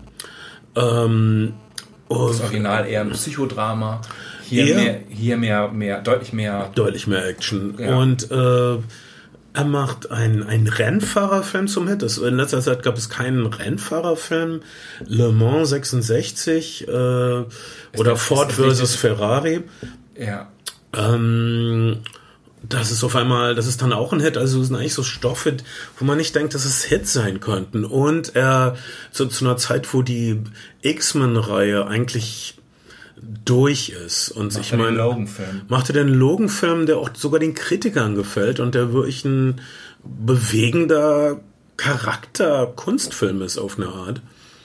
Ähm, also ich habe diese Theorie, James Mangold ist ein äh, unser Regisseur für unmögliche Fälle und er macht die Filme, wo alle sagen, ah, das kann man jetzt nicht bringen. Also zum Beispiel den fünften Indiana Jones Film mit einem 80-jährigen Harrison Ford, der eigentlich keine Lust mehr hat der, der wirklich eigentlich genervt ist vom Filmgeschäft, der sich ab und zu widerwillig auf den Set schleppt, nur um dann enttäuscht zu werden vom Endergebnis. Hust, Hust, Star Wars, ähm, ja? Sequels. Er, er lässt sich, äh, es, er war nicht wirklich begeistert von, wie er sich dann abmoxen lässt bei Star Wars. Also er hat ja, er hat ja lange diese Politik gehabt, ähm, nur einen Film pro Jahr. Das war so seine Vor-Corona-Politik auf jeden Fall. Und dann ähm, hat er jetzt aber tatsächlich ja diese 1923-Serie gemacht, aus äh, eine, eines der Spin-offs von dieser äh, Taylor Yellowstone. Von Yellowstone. Ähm, und er hat er ist sehr prominent und auch mit großer Freude in der wirklich sehr, also sehr äh, sehr upper class äh, angesiedelten Serie Shrinking auf Apple TV zu sehen. Vielleicht verlieren wir darüber später noch ein paar, paar Worte. Irgend, irgendwie hat er also, nochmal so eine äh, senile Bettflucht als Darsteller. Schon, das ist, das ist viel ist, gemeiner als fit, ja. glaube, er ist, er ist immer noch ziemlich fit, aber es kommt schon sehr grumpy rüber. Ähm, und äh, sein Indiana Jones Charakter, wie er uns erscheint im fünften Teil, ist also 70 statt 80, was Harrison Ford ist. Und mhm. ist ähm, ziemlich enttäuscht und traurig und er ist noch aktiv. Ähm, er kriegt sowas wie eine goldene Uhr, da wo er arbeitet an der Uni, aber seine Studenten hören nicht mehr zu. Es sind die späten 60er. Mhm. Um ihn herum die, sind die Nachwirkungen der Mondlandung und ich muss sagen, das ist so gelungen. Ich finde, dass das New York der späten 60er wurde so wundervoll, ja, mit einer leichten CGI-Bilderbuchqualität rekonstruiert. Ähm, ist halt in Glasgow gedreht, ne? Ja, aber es ist für mich New York genug. Absolut, absolut. Ähm, es, ähm, der, der fünfte Indiana Jones-Film, ich habe Bock gehabt. Du hast, glaube ich, auch Bock ich gehabt. Ich habe auch Bock gehabt. Und ähm, weil wir auch vielleicht nostalgisch sind. Das ist Franchise ist von vornherein nostalgisch, muss man sagen. Es ist natürlich greift auf Serials zurück, es greift auf alte Abenteuerfilme zurück, es greift auf James Bond Filme zurück. Es ist, ähm, es ist an einem Wendepunkt für Steven Spielberg entstanden, der 19, der mit äh, 1941 äh, einen ziemlichen Flop gelandet hat und eigentlich ein Film, der eher noch so in, in, in Counterculture und in, in amerikakritischen Sachen äh, geerdet gewesen ist. Animal House trifft Catch 22, das ist 1941. sehr gute Beschreibung dafür, absolut. Äh, ähm, und, und jetzt gesehen hat, okay, es ist die Ära Reagan und einen Film gemacht hat, der für, na, den viele als Synonym genommen haben für Sexismus, amerikanischen Kolonialismus und ähm, amerikanische Überlegenheit. Amerikanische Überlegenheit und auch einfach ein bisschen und auch Rassismus bis zu einem gewissen, gewissen ähm, Schritt hin. Und das kann man dem Film sicherlich nicht absprechen bei all, all seinen Qualitäten, die er, die er als, als Film mit sich bringt. Ähm, und das ist bestimmt auch noch ein Problem, zumindest bis in den zweiten Teil der Serie hinein. Dieser, dieser fünfte Teil spielt es da relativ sicher, ähm, indem er uns nämlich so Samstagnachmittag Matinee-Nazis als Gegner äh, äh, präsentiert und auch direkt mit so einer mit so einer sehr stimmigen und launigen Actionsequenz beginnt, eine Eröffnungssequenz, die wie der Abschluss eines anderen Films fast wirken könnte, ähm, bei, dem, bei dem Indiana Jones in den späten 40er Jahren äh, ein Relikt aus einer Nazi-Festung, äh, äh, ein, ein verjüngter Indiana Jones, stiehlt. Und es sind mehrere Relikte, die die Lanze, mit der sich Jesus, ah, ist im Grunde egal. Und dann mhm. irgendwie eine Scheibe von Archimedes und kann man mit dieser äh, Scheibe durch die Zeit reisen wahrscheinlich. Ja, wahrscheinlich, ist egal. Auf jeden Fall, wir haben hier wieder auch, eine. Auch eigentlich sehr meta, oder? Wenn man drüber nachdenkt, im ja. Sinne von ähm, Leute, Leute, die Indiana Jones gucken wollen, wollen natürlich auch irgendwie durch die Zeit reisen. Und zwar zurück zu dem Gefühl, was sie mal hatten, als sie Indiana Jones geguckt haben. Ja, und aber eine Indianer, aber Indiana Jones Film und das sind auch die Leute, die, wie gesagt, ich kenne diese Kritiken nicht wirklich. Ich weiß nur, dass sie massiv sind und im Raum stehen. Aber um äh, ein Mini-Fazit vorwegzuschicken, ich hatte echt eine gute Zeit. Ich finde, es ist wirklich ein sehr gelungener fünfter Teil einer etablierten Serie, die das moderne Kino mit geformt hat. Und ähm, ja, es gibt ein paar kleine hm, Haker oder so, über die, auf, auf die können wir eingehen. Du weißt ungefähr, was du kriegst. Du kriegst einen echt alten Harrison Ford, der aber trotzdem selbst auf dem Pferd sitzt und der eine Menge Sachen selbst macht. Ähm, Harrison Ford hat in Interviews gesagt, jedes Mal, wenn man mein Gesicht sieht, dann bin ich das auch. Ähm, es gibt ein paar Body-Double-Szenen ganz offensichtlich, aber. Von hinten, wenn, wenn er auf ein Pferd springt, mhm. da sieht man ihn von hinten, da sieht man nicht sein Gesicht. Mhm. Und das finde ich auch richtig. Ich möchte nicht, dass er sich fertig macht für den Film. Ähm, und es gibt, äh, der Film beginnt mit einer Sequenz äh, des etwas jüngeren Indiana Jones, der mitten im Zweiten Weltkrieg in der Endphase 44, 45 äh, an Mats Mikkelsen gerät und äh, Mats Mikkelsen wird später wieder auftauchen. Inzwischen ist er ein assimilierter amerikanischer mhm. Superwissenschaftler, höchst, höchst Werner von Braun. Absolut. Es, es, das wissen wir deshalb, weil es wird gesagt, ja, ich habe euch geholfen, auf den Mond zu kommen, von wegen, dann könnte er mir und ja nicht böse sein. Und es, und es wird gesagt, und es wird am Ende des Films dann auch noch gesagt, dass er die Vergeltungswaffe einfach ein paar Jahre früher am Start haben wollte. Also äh, was, ja. was V1 und V2, V2 äh, Referenzen sind.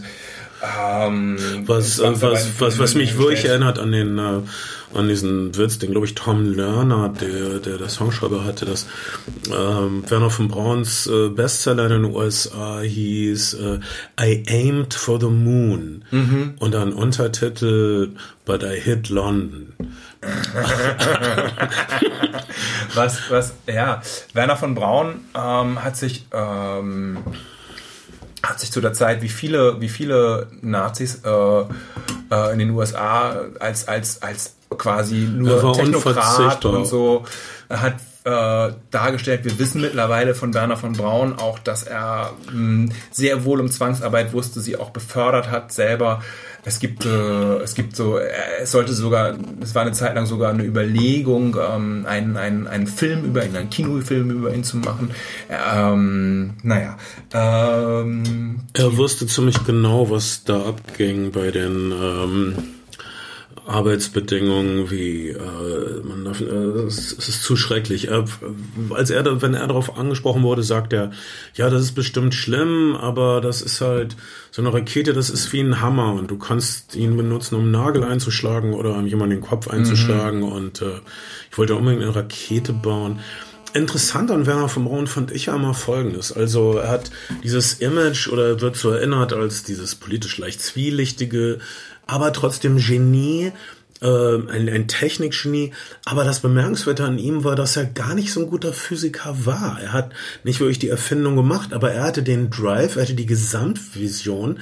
Er konnte dieses, diese Superprojekte, also Vergeltungswaffen, Mondraketen, als einziger wohl komplett überblicken und hatte wirklich den Drive, ähm, äh, alle Talente zusammenzufassen. Die äh, Werner von Braun äh, war kein guter Physiker zum Beispiel. Er hat nicht wirklich einen großartigen Abschluss gemacht, was das betrifft. Er hat nicht die großen Patente äh, gehalten, aber er hatte äh, irgendwie die innere Straffheit. Mhm. Und er war unverzichtbar und ohne Werner von Braun wären die USA wahrscheinlich nicht auf den Mond gekommen. Äh, weiß ich nicht. Es ist eine Was wäre wenn Frage. Aber er, es ist natürlich ein. Er ist, er ist auf jeden Fall ein, ein, ähm, ein, ein, wie soll man sagen, Spin-Doktor seines eigenen Images gewesen, ähnlich wie Hitlers Architekt.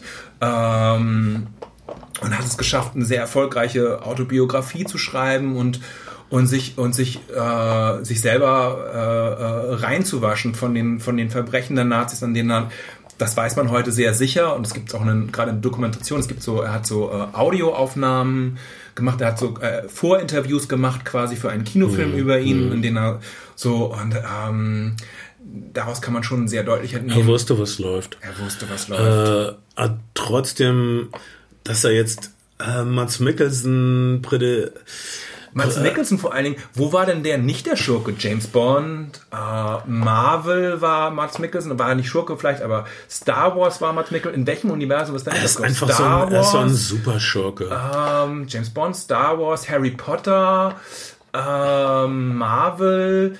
Äh, Lord of the Rings Franchise war er noch nicht wirklich, aber ja, sonst, sonst ist er wirklich in das jedem, passieren. in jedem ja. Franchise ist er wirklich dabei gewesen. Er hat eine unwiderstehliche Hackfresse einfach und äh, du möchtest ihn als deinen Superschurken haben. Es ist ein bisschen ungerecht, Werner von Braun jetzt als 150-prozentigen Super-Nazi, der die Weltherrschaft anstrebt zu zeigen. Ja. Äh, das hat der aber historische Werner von Braun nicht äh, unbedingt verdient.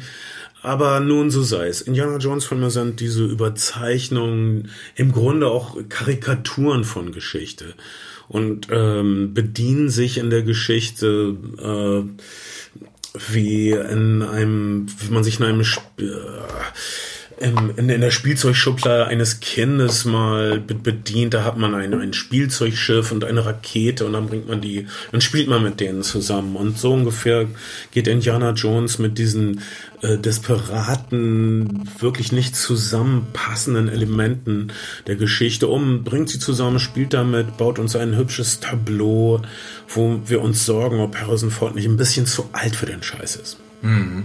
Indiana Jones auf jeden Fall Teil 5. Ich habe manchmal, also, ne, wir haben in Teil 3 haben wir, haben wir seine Vaterfigur und den, den, den, ähm, den Steven Spielberg Familienkonflikt, ähm, gespielt von Sean Connery, aka James Bond. Ähm, und hier, um auch so eine Art Familiendynamik zu bekommen, geht es um eine entfremdete Ex-Frau, ähm, der hinterher trauert, der ist erst der, der, der, der grumpige alte, alte Typ aus, aus Pixars Up vielleicht, der um, um bei, äh, der äh, bei den Nachbarn, den Hippie-Nachbarn, an die die Mondlandung gucken, äh, anklopft. Sie hören es gibt Beatles. Die Nachbarn hören laut Beatles und das ärgert ihn sehr. Ja, das ärgert ihn sehr. Ist, ähm, Aber dann taucht seine Patentochter auf und die Ereignisse Phoebe, geraten Phoebe, in Bewegung. Phoebe, Phoebe Waller-Bridge. Phoebe Waller, das ist die scheinbar sehr, die Ho sehr Hollywoods Geheimwaffe, um äh, wirklich sehr ultramännliche Franchises ein bisschen zu modernisieren. Sie hat, Sie hat das Drehbuch zum letzten James Bond Film mitgeschrieben. Sie hat auch so einen Charme, den vielleicht so eine 30er Jahre Screwball-Komödiendarstellerin haben könnte in ihrer Energie oder, oder auch vielleicht so ein, so ein klassisches Lauren Bacall. Irgendwie Aber ver, ver, verbunden mit einer modernen, urbanen Frau, die Therapieerfahrung hat. Absolut. Ähm, also Indiana Jones äh, macht dann den Zeitsprung in die 60er Jahre. Ähm, es geht um dieses äh, griechische tatsächlich vorhandene Artefakt, was ähnlich eigentlich wie bei Mission Impossible, sondern nicht nur eigentlich als MacGuffin, auch die amerikanische Regierung und dunkle Kräfte gerne haben wollen. Und auch die, zwei Hälften, die zusammengesetzt zwei Hälften, werden müssen. Die zusammengesetzt werden müssen. Es ist alles schon ähm, als MacGuffin, aber auch hier bekommen wir, und wir bekommen auch hier ein paar Referenzen zu alten Filmen. Es gibt im ersten Teil eine fragwürdige Szene, aber sehr lustige Szene, in der, in der jemand ähm, ähm, einen, einen sehr großen Säbel vor Indiana Jones äh, schwingt und ähm, oder eine sehr große Machete, muss man sagen. Und er ihn dann einfach erschießt. Hier schwingt Indiana Jones seine Peitsche irgendwo in Nordafrika, Tunesien, glaube ich. Und äh, alle ziehen ihre Waffe. Das ist, es gibt so ein paar Riffs auf jeden Fall darauf. Aber es gibt dann gute Action. Es gibt ein etwas zu langes Tuk-Tuk-Rennen.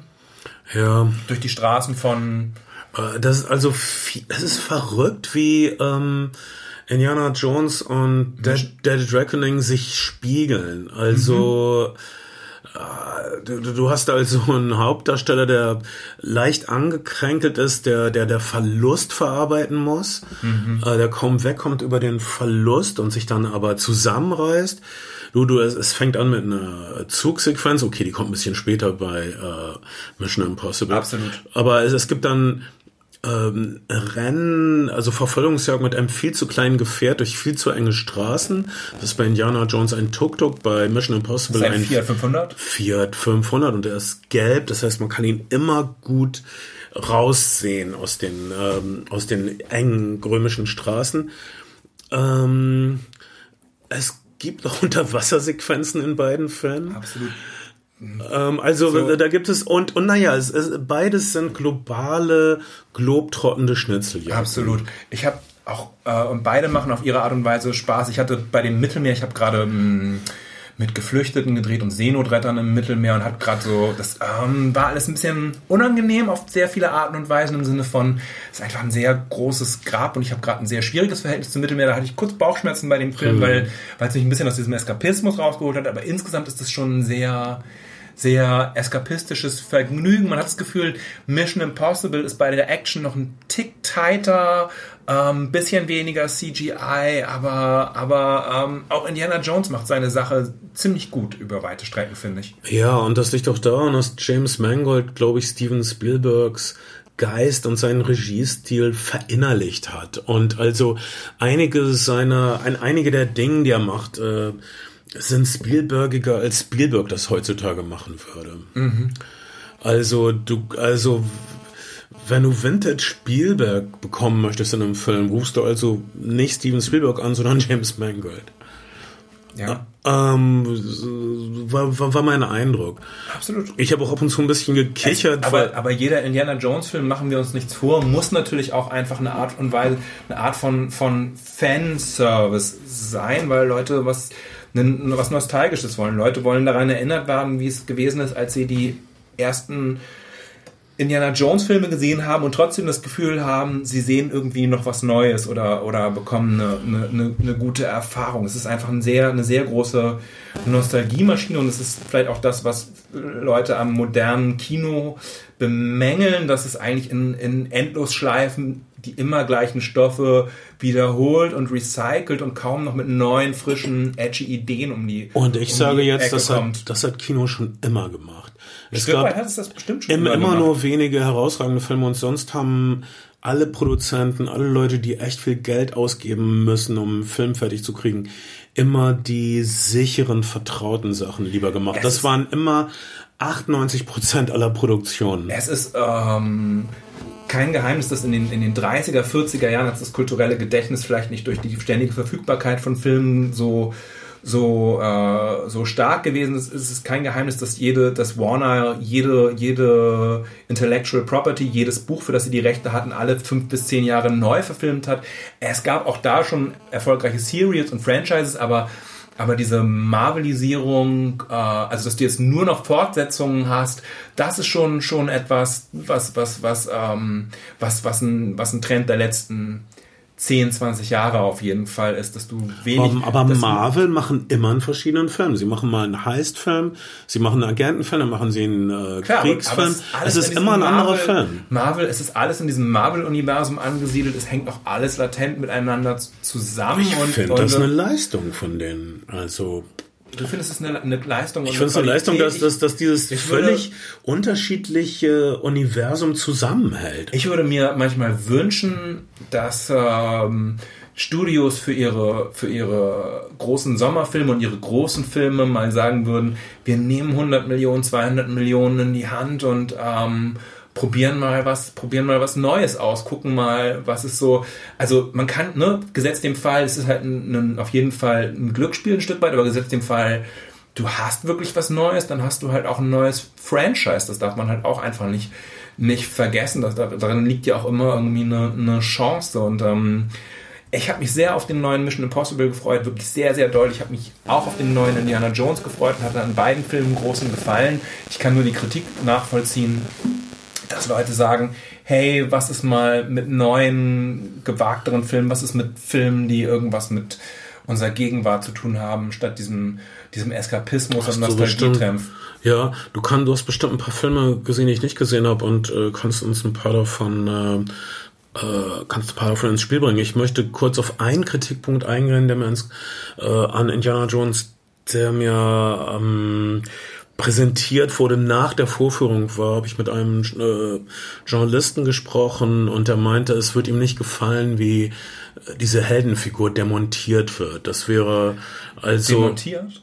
Ja, und ich sagte, wieso? Das war doch immer schon. Also Indiana Jones wurde doch immer so ein bisschen veräppelt in den Franchises. Er hat immer sowas gesagt wie, ich habe das voll im Griff und dann hat er das überhaupt nicht im Griff. Mhm. Und hier passiert das auch öfter. Und dann muss man sagen, dass Harrison Ford selbst äh, ist halt kein strahlender Held jetzt mit 80. Also, und er ist ein bisschen enttäuscht und er ist ein bisschen traurig, er ist ein bisschen durch den Wind.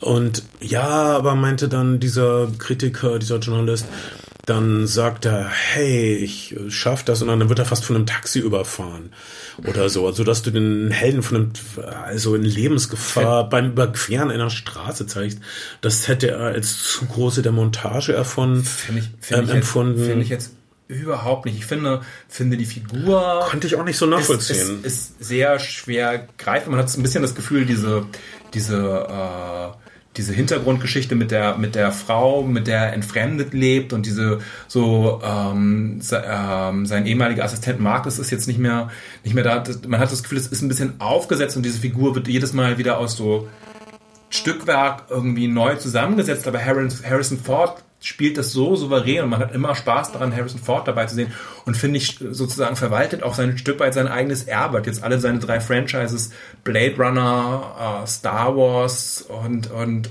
Indiana Jones, einigermaßen in Würde zu Ende gebracht. Ja, er, will jetzt also in seinem, in seinem Lebensabend will er seine Dinge in Ordnung bringen. Ja. Als, als Mensch und als Künstler und, und, also und, und, ich, ich werde da nicht rummeckern oder so. Ich bin froh, dass es einen neuen Indiana Jones Film natürlich wirklich, ähm, ein, ein, einen letzten Indiana Jones Film, das haben wir uns verdient und er auch. Ja, und es ist natürlich, es, es fühlt sich halt vielleicht wirklich am unmodernsten vielleicht an im Sinne von, heißt das Restitution, wenn, wenn, die, wenn, wenn jetzt Museen ihre Kunstwerke rückübereignen an die Herkunftsländer. Ähm, mhm. Ähm, und es gibt so ein, und er sagt ja auch, wie wichtig ihm diese Denk, äh, die, diese, diese, diese äh, Artefakte wären. Und dann zerstört er selber so 20 Regale in einem, in einem New Yorker Museum. Es gibt aber, also es fühlt sich ein bisschen, bisschen, aber alles, alles ist möglich an, aber, aber ich finde, James Mangold hat sein, hat sein Zeug zusammen und Phoebe Waller-Bridge ähm, ist, eine, ist, eine, ist ein hervorragender Sidekick und macht viel Freude. Und man bekommt, was man in den ersten drei Filmen auch bekommen hat, das ist wirklich kein, kein, kein schlechter Film. Man kann, das, man kann sich im Sommer wirklich eine schlechtere Zeit machen mit anderen Kinofilmen. Ähm, wir sind jetzt schon bei, bei einer Stunde 35. Wir haben jetzt über große Blockbuster gesprochen, die wir beide gesehen haben. Vielleicht machen wir eine kurze Pause und alles, was noch so an kleineren Filmen da ist, packen wir einfach in so ein kleines Special mhm. für unsere Patreons. So, und dann könnt ihr das, ich, ich, ich würde Patreons Genau, ich würde auch gerne noch über The Flash reden. Ah, äh, ja. Habe ich gesehen. Hast du den gesehen? Äh, ich habe da die Presse leider verpasst, aber es ist auf jeden Fall ein, ein spannender Film, um drüber zu reden. Ich habe ihn mit echten Menschen gesehen. Dann rede ich äh, für, bei unserem Patreon-Special über The Flash und du redest über Shrinking zum Beispiel, äh, den, die Serie mit Harrison Ford, in der er einen alternden Psychotherapeuten spielt und der, die von seiner sehr lustigen Seite zeigt und die von den Lasso-Machern gemacht wurde. Und ich habe äh, Polite Society gesehen. Ich habe, äh, was habe ich noch gesehen? No Hard Feelings, den neuen äh, Jennifer Lawrence Romantic ja, Comeback.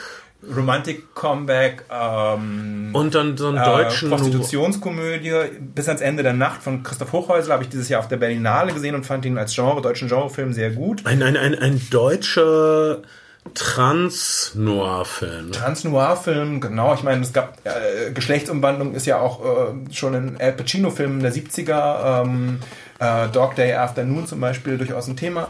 Ähm, aber, aber ja, genau, wir, wir, wir sprechen darüber in unserem Patreon-Special und wenn ihr unsere Patreons seid, dann könnt ihr das hören oder wenn ihr unsere pa wenn ihr es noch nicht seid, könnt ihr unsere Patreons werden und es dann hören.